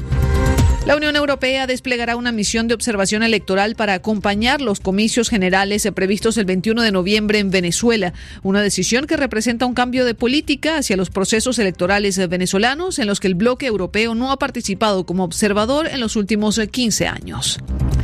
En Rusia, las fuerzas de seguridad allanaron hoy la casa del fundador y jefe de redacción del sitio de investigaciones The Insider, Roman Dobrokotov, que ha sido designado como agente del extranjero por la justicia rusa. Sus teléfonos y computadoras han sido igualmente confiscados. The Insider ha hecho revelaciones sobre los supuestos envenenamientos de los opositores rusos, incluyendo el de Alexei Navalny.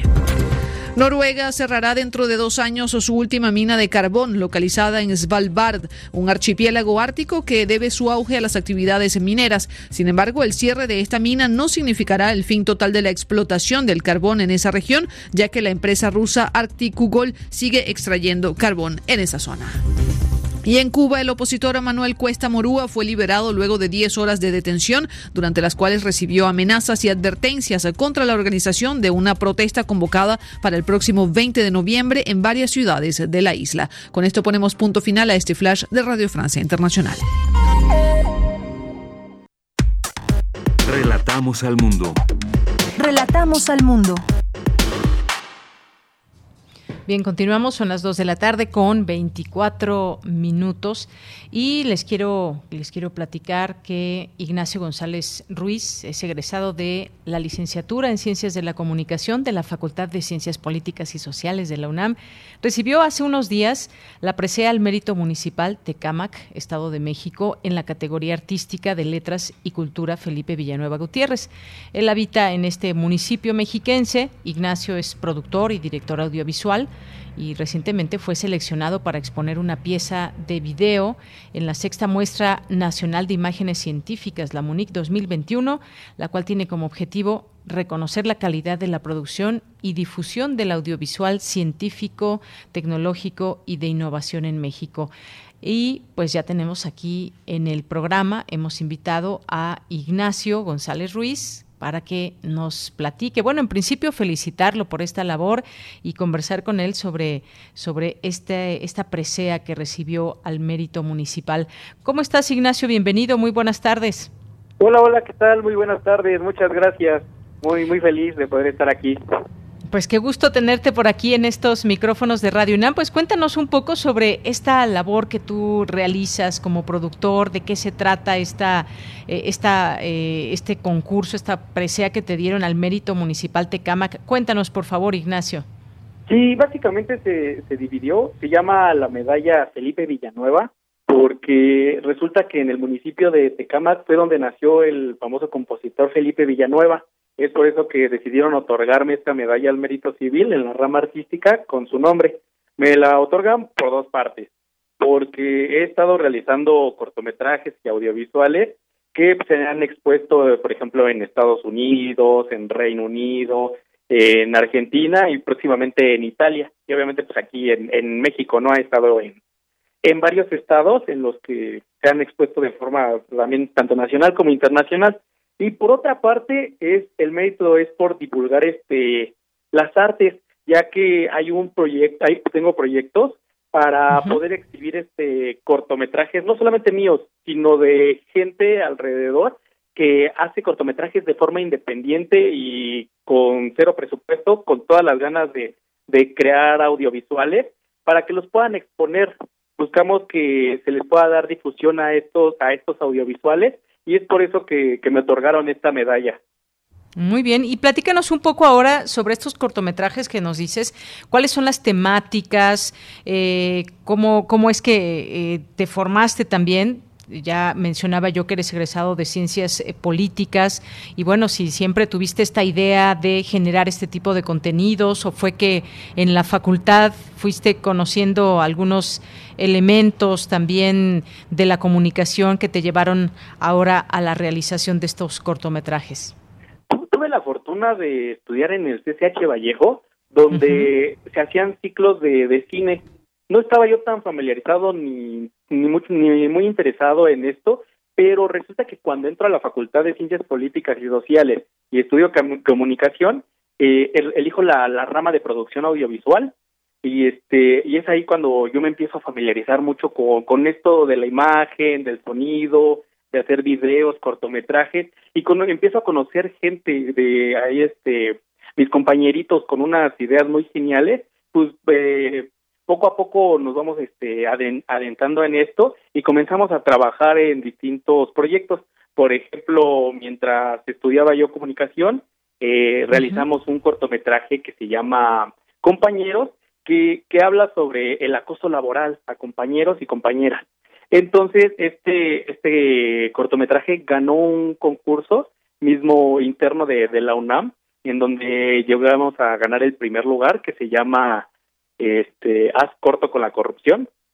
Y, y de ahí fue cuando empezamos a, a realizar más proyectos audiovisuales, eh, muchos con, con, una, con diferentes temáticas, porque por ejemplo hay uno, un cortometraje que se llama Desapareciste, que incluso llegó a tener una mención honorífica en un concurso de la CNDH, en el que tratamos, bueno, hablamos sobre la trata de personas y la desaparición forzada.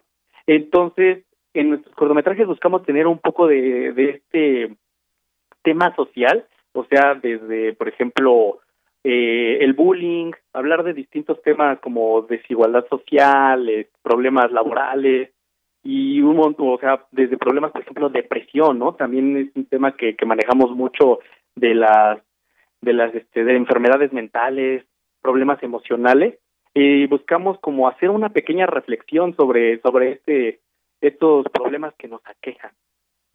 Oye, pues qué bien, porque a través de estos cortometrajes, pues con esa con esa mirada, pues nos llevas a también a estos temas que están pendientes y que pues también son a veces muy difíciles de, de, tratar. Hay, hay cortometrajes, como bien nos dices, y estas temáticas que nos compartes, y hay largometrajes también sobre, sobre, por ejemplo, ese tema de la desaparición forzada, de la trata de personas, que a través de estos trabajos, ya sea cortos o largos, pues nos dan la oportunidad también de comprender de, desde esta mirada también, una mirada quizás joven como tú la comprendes, estas eh, situaciones por las que atraviesa el país y muchas personas, como el caso de bullying que quizás afecta a personas, eh, a personas muy jóvenes, o el tema de la depresión que pasa por todas las edades y que ahora con la pandemia pues es algo de lo que se está hablando mucho más que en otros momentos y que ha afectado a la población.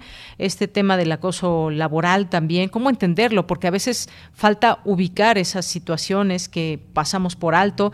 Y no se diga el caso de la, de la corrupción, este tema que también, pues siempre importante saber qué de la corrupción. A ver, a ver, sabemos que hay prácticas que desafortunadamente dañan al país y que tienen que ver con, con el dinero público sobre todo, pero conocerla siempre nunca, nunca va a estar de más Así que, oye, me gustaría preguntarte también si podemos conocer de alguna manera este trabajo del que nos estás platicando, estos trabajos, estos cortometrajes, ¿cómo los podemos conocer para quienes nos están escuchando? ¿Qué les dices, Ignacio?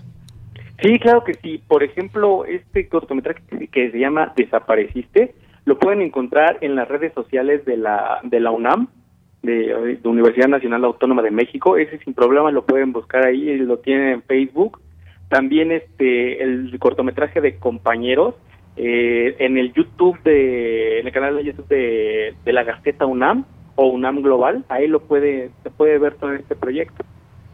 Muy bien, bueno, pues ahí en las redes sociales de la UNAM, ahí está, se puede conocer parte de este, de ese trabajo. También sé que en 2017, pues obtuviste el primer lugar del segundo concurso de cortometraje La seguridad está en corto, que organizó la Unidad de Análisis sobre Violencia Social en México del Instituto de Investigaciones Sociales de la UNAM. Así que también ya llevas, ya vas haciendo poco a poco, pues todo este eh, todo este legado también en temas eh, distintos a través de cortometrajes. Este es otro concurso que tuviste la oportunidad de, llevarte el primer lugar. Sí, de hecho fue el primer este, concurso donde participé y tuve la fortuna de ganar. Y la verdad es que gracias a ese concurso me, motivó a, seguir creando y a seguir participando. Este, ese fue un fue un este, un cortometraje que hicimos animado, muy sencillito, también se puede ver en, en, en, este, en la página de la Gaceta UNAM o UNAM Global, no estoy seguro, pero una de esas dos. y, y, también manejamos ahí este la temática de, de del acoso laboral en donde situaciones que podrían parecer mínimas o muy o sea que no no le podemos dar que pasamos por alto no a veces. No, sí exacto pueden pueden desencadenar algo algo desagradable por supuesto. Bueno, pues Ignacio González Ruiz, muchas gracias por platicar con nosotros de este reconocimiento, de este mérito municipal Tecámac, el trabajo que, que, desempeñas, tú formado desde la UNAM, ahí en la Facultad de Ciencias Políticas, CCH Oriente nos dices también, y pues seguir conociendo tu trabajo y seguramente tendrás otras oportunidades de seguir participando y de que podamos sobre todo conocer estas eh, temáticas abordadas desde los cortometrajes. Muchas gracias, Ignacio.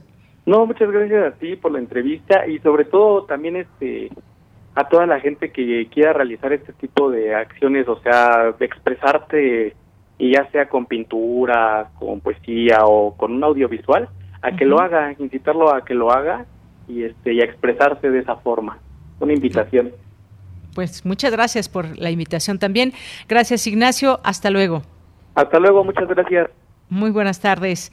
Ignacio González Ruiz es egresado de la licenciatura de Ciencias de la Comunicación de la Facultad de Ciencias Políticas y Sociales de la UNAM.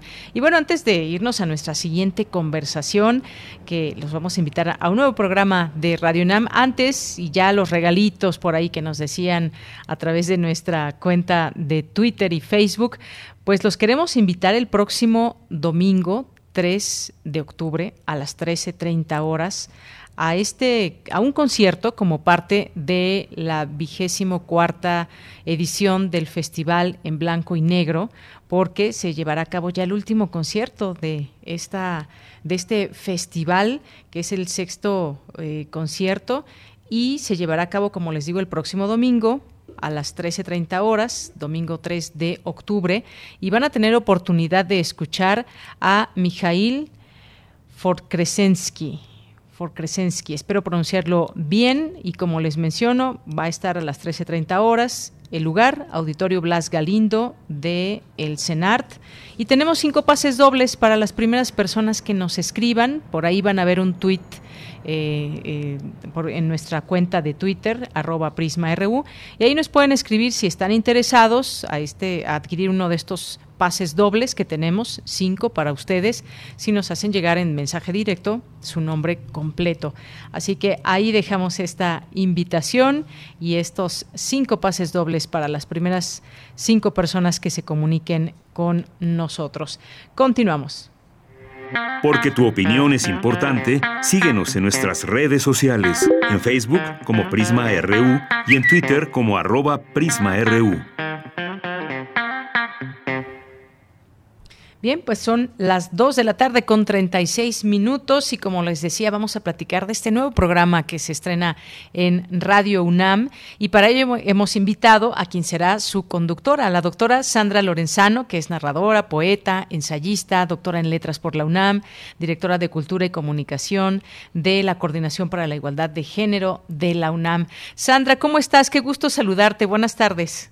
Igualmente, querida Deyanira, qué gusto eh, saludarte a ti, al auditorio de Radio UNAM, estar una vez más en este espacio que tanto amamos, ¿no? Los universitarios y las universitarias. Y sí, como, como dices bien, estrenamos el próximo domingo 3 de octubre a las 11 de la mañana nuestro proyecto radiofónico Violeta y Oro es el proyecto radiofónico de la Coordinación para la Igualdad de Género y es como que se cumple un sueño, porque fíjate que en la coordinación pensamos en la radio siempre como un medio transformador. Tú ustedes lo saben mucho mejor que nosotras. Y con esa idea trabajamos en este proyecto de Violeta y Oro desde el inicio de las labores de la SIGU, de la coordinación, por supuesto con la guía muy clara de nuestra coordinadora, la doctora Tamara Martínez Ruiz. Y nació entonces en 2020, junto con la coordinación, nuestro podcast que tiene el mismo nombre, Violeta y Oro. Todos los episodios están disponibles en plataformas virtuales y también en, en la página web de Coordinación Género. Eh, este trabajo, fíjate que tuvo un reconocimiento muy importante, lo platicamos eh, en este generoso espacio que tú conduces de Yanira en su momento, porque recibió eh, una mención especial en la Bienal Internacional de Radio, en la décimo tercera edición, que fue este mismo año, en 2021, entre más de 500 trabajos provenientes de toda América Latina y de España. Y en ese crisol de géneros, de formatos, de culturas y de perspectivas, nuestro eh, capítulo, nuestro episodio de Violeta y Oro, llamado Campo Algodonero, sobre ese eh, dictamen tan importante de la Corte Interamericana de Derechos Humanos condenando los feminicidios en Ciudad Juárez, ese episodio recibió la mención. Y ahora, como te decía, cumplimos uno de nuestros sueños eh, que venimos concibiendo y acariciando desde el inicio de la gestión, llegar a Radio UNAM. ¿Qué mejor espacio para continuar con el trabajo a favor de la igualdad de género? Nos gusta pensar en la radio, fíjate que esto eh, me gusta subrayarlo, en la radio como la lengua de la igualdad. Y desde ahí, desde este maravilloso espacio de la radio, tratar de darles a las palabras toda la fuerza transformadora que se aloja en ellas. Así nos parece que hacer radio con perspectiva de género, que es de lo que se trata Violeta y Oro, como ustedes podrán escucharlo el próximo domingo, es una manera de hacer el bien, de hacer el bien en el sentido de trabajar hacia una sociedad más igualitaria, libre de violencia, a favor de la construcción de la paz y la concordia.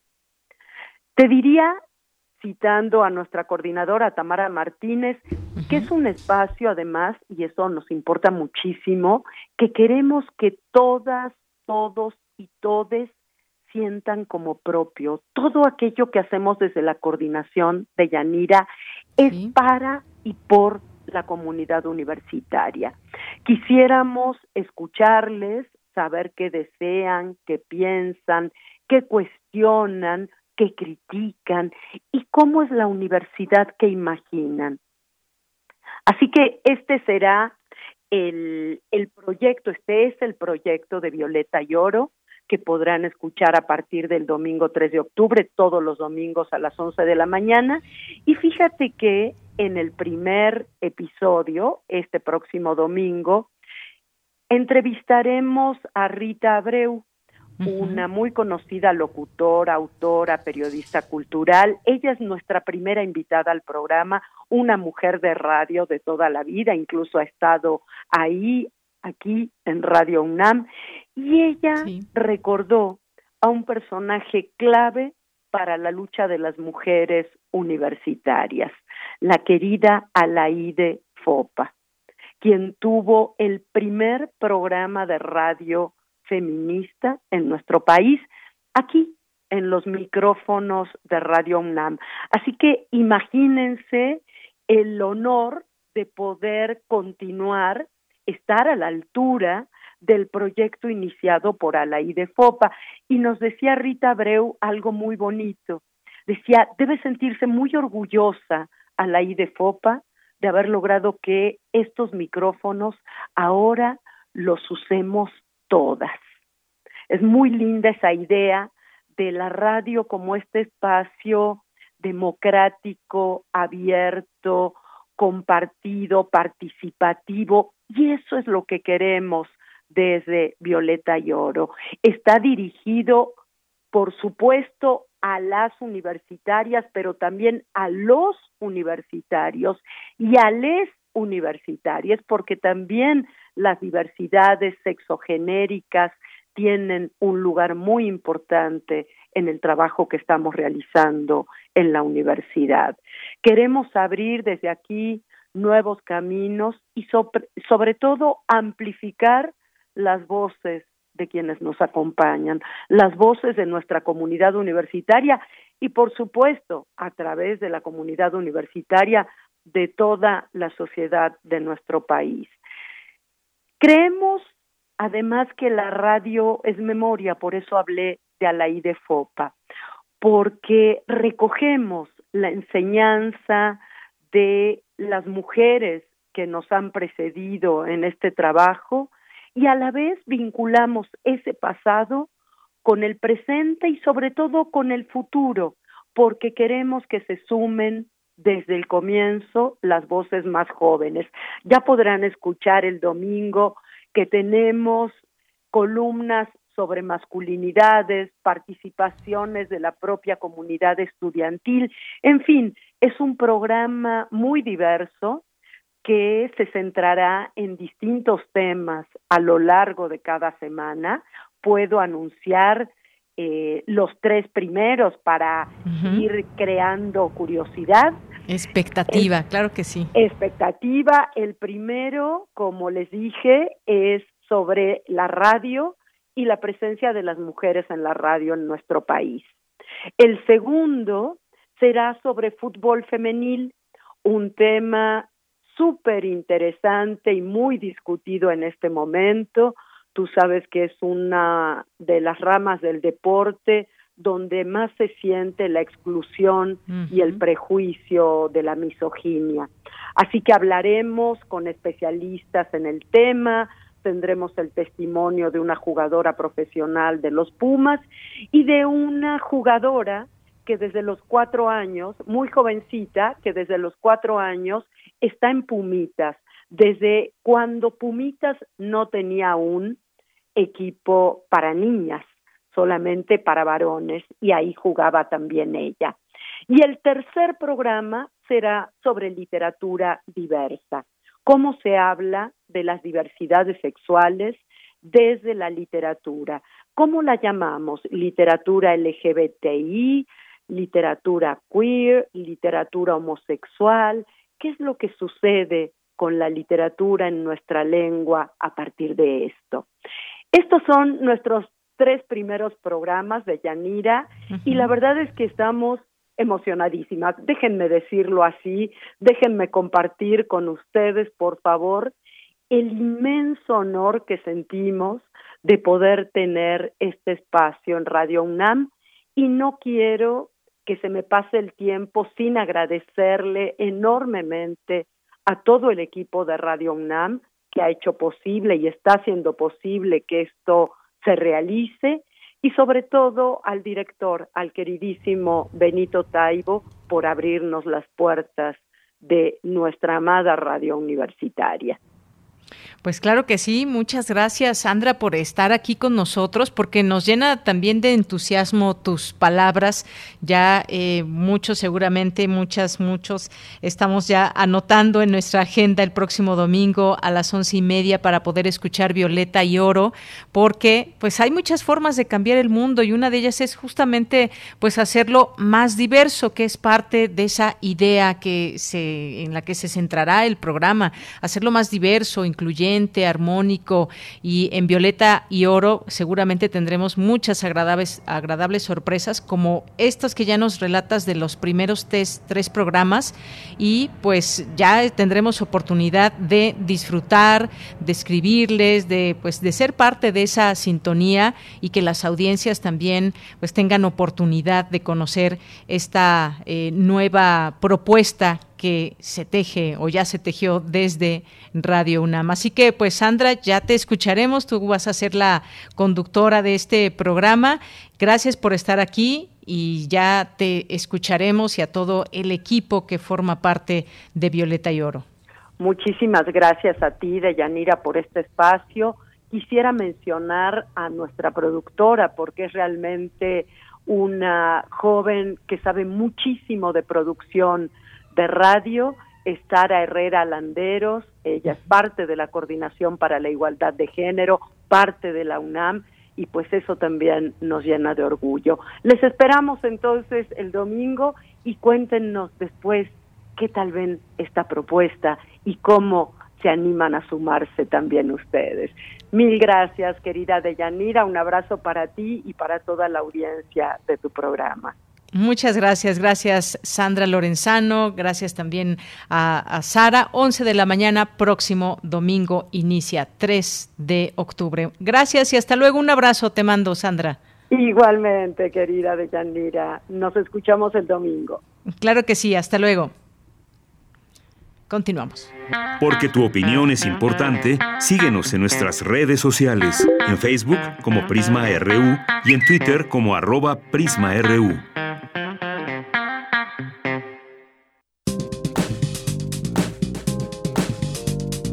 Cultura RU. Bien, pues ya nos vamos a Cultura con Tamara Quiroz. Adelante. En un momentito más, en un momentito más la tenemos, me van a avisar aquí de nuestra producción. Mientras tanto, bueno, déjenme hacer rápido una, una corrección. Yo decía, se pronuncia así este pianista que estarán disfrutando muchos de ustedes el próximo domingo y bueno, pues me escribió rápidamente Dulce Wet y me dice que su nombre es Mijail Voskresensky. Así que, pues bueno, ahí está la pronunciación correcta de este pianista que estará el próximo domingo, 3 de octubre, a la 1.30 de la tarde. Y pues ahorita vamos a ver ya quienes nos han escrito para que se puedan llevar este pase doble para disfrutar de este concierto. Bien, pues ya nos vamos ahora sí con Tamara Quirós.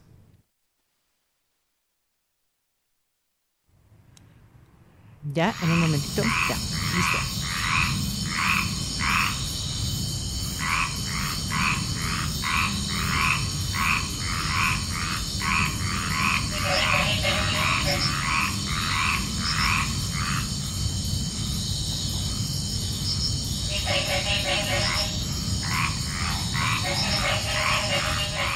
a través de estas frecuencias universitarias gracias a los que eh, pues nos sintonizan por el 96.1 de FM o bien en internet a través de radio.unam.mx. Esta tarde eh, queremos invitarles a que se acerquen al trabajo escénico que realiza el equipo creativo de Teatro Ojo, conformado por Héctor Borges, Alonso Arrieta, Carla Rodríguez, Fernanda Villegas, Patricio Villarreal, Laura Forlán y también Juan Ernesto Díaz. Es un equipo que ha, eh, ha desplazado su práctica de los territorios propiamente teatrales hacia otras formas de pensar y concebir la escena, lo cual les ha permitido ampliar formas de expresión, participación y recepción de sus obras.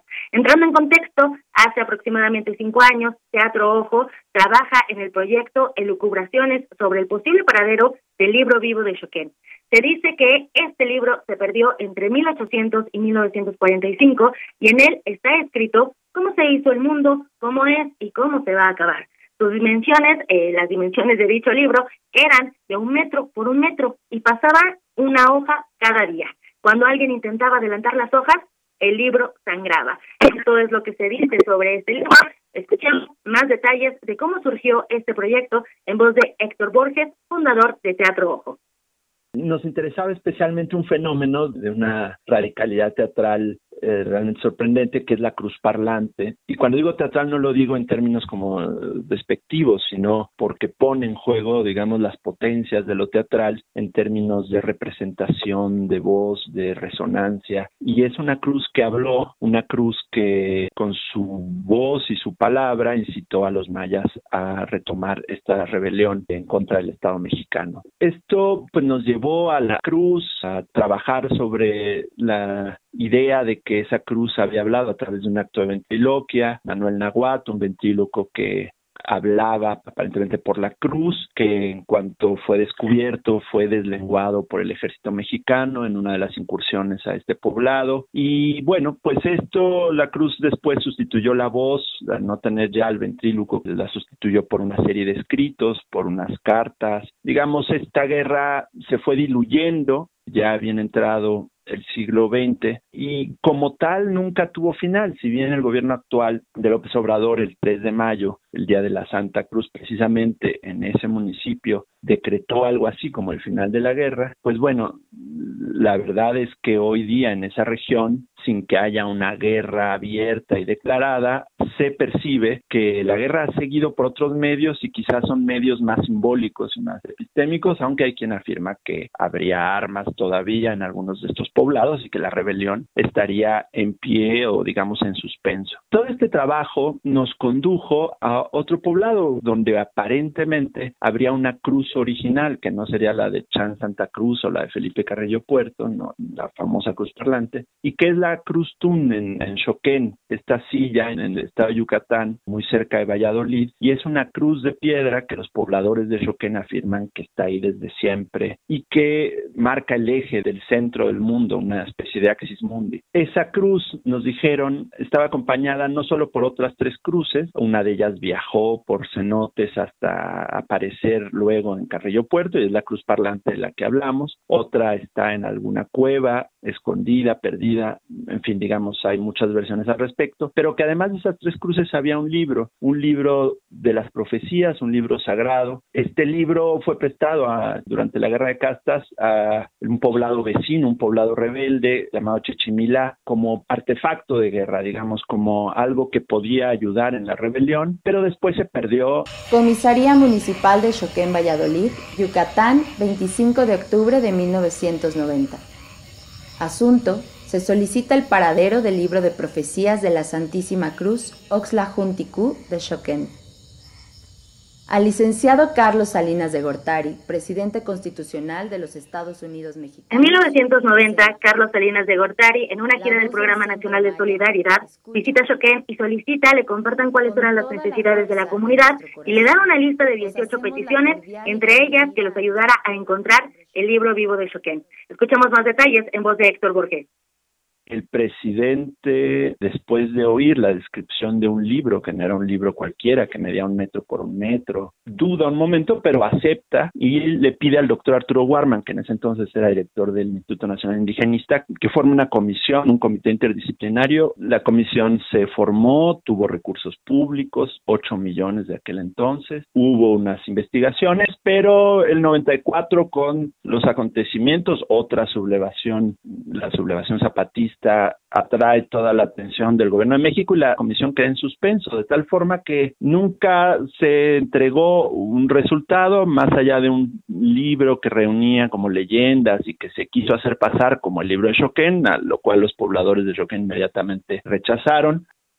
Elucubraciones sobre el posible paradero del libro vivo de Choquén se divide en cinco actos. El primero se titula Un metro por un metro y es la elucubración de Fernanda Villegas que cobró la forma de página web en la que los visitantes pueden ver una superficie de imágenes para irse encontrando con el territorio en el que estuvo el libro vivo. El acto dos, eh, que se titula y dice que está vivo, un video, es un video que relata las características de este libro y cómo se conforma la Comisión para la Búsqueda eh, de este libro profético, asunto que se convirtió en un asunto de Estado en el sexenio de Salinas de Gortari.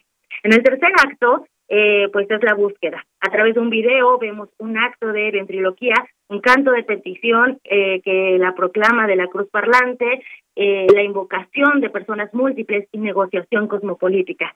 La imagen, las voces y el sonido son los elementos primordiales en este tercer acto.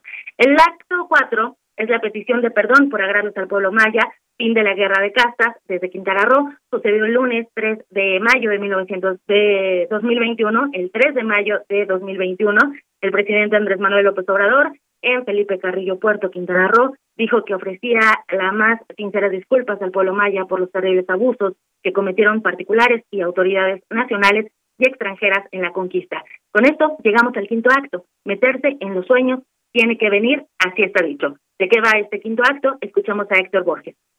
Por un lado, apelando al artículo octavo de la Constitución, que nos da derecho de, pedir, de petición a cualquier ciudadano mexicano, formulamos por escrito y respetuosamente la petición para la reactivación del libro Vivo Eshoquén. Sin embargo, las respuestas han sido insatisfactorias y ante un poco la sensación de que no hemos sido escuchados. Cuando digo hemos aquí me sumo también a ciertas peticiones de pueblos, en este caso el pueblo de Shoken, pues hemos decidido utilizar otras vías, digamos, otras voces y apelando a una tradición maya que nos han compartido pobladores de Shoken y con la que lo hemos trabajado, formulamos un coro de niños rana, que eso es una tradición muy, muy antigua que a manera de ventriloquia producen el sonido de la rana en una suerte de canto chamánico para operar ya no en la mañanera o en los eh, operativos burocráticos normales para intentar que durante la noche, mientras el presidente ha cesado, digamos, su habla, su palabra, que todos lo sabemos es una,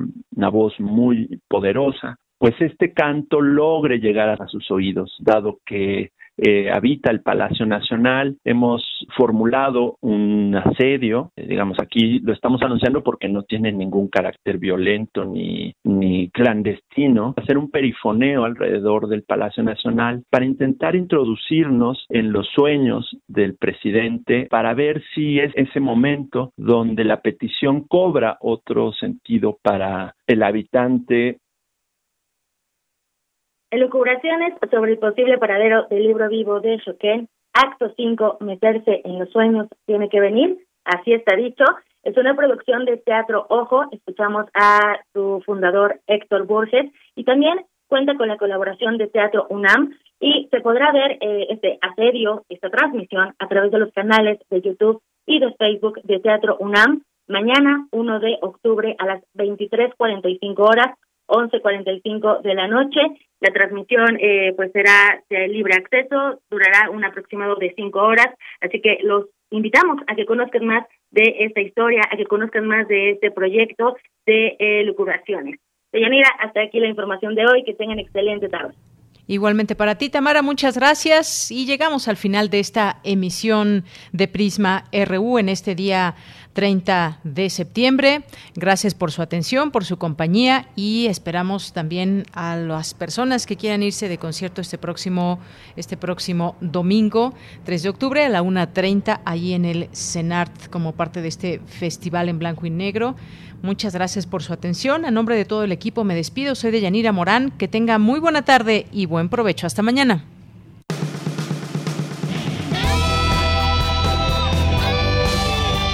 Prisma RU. Relatamos al mundo.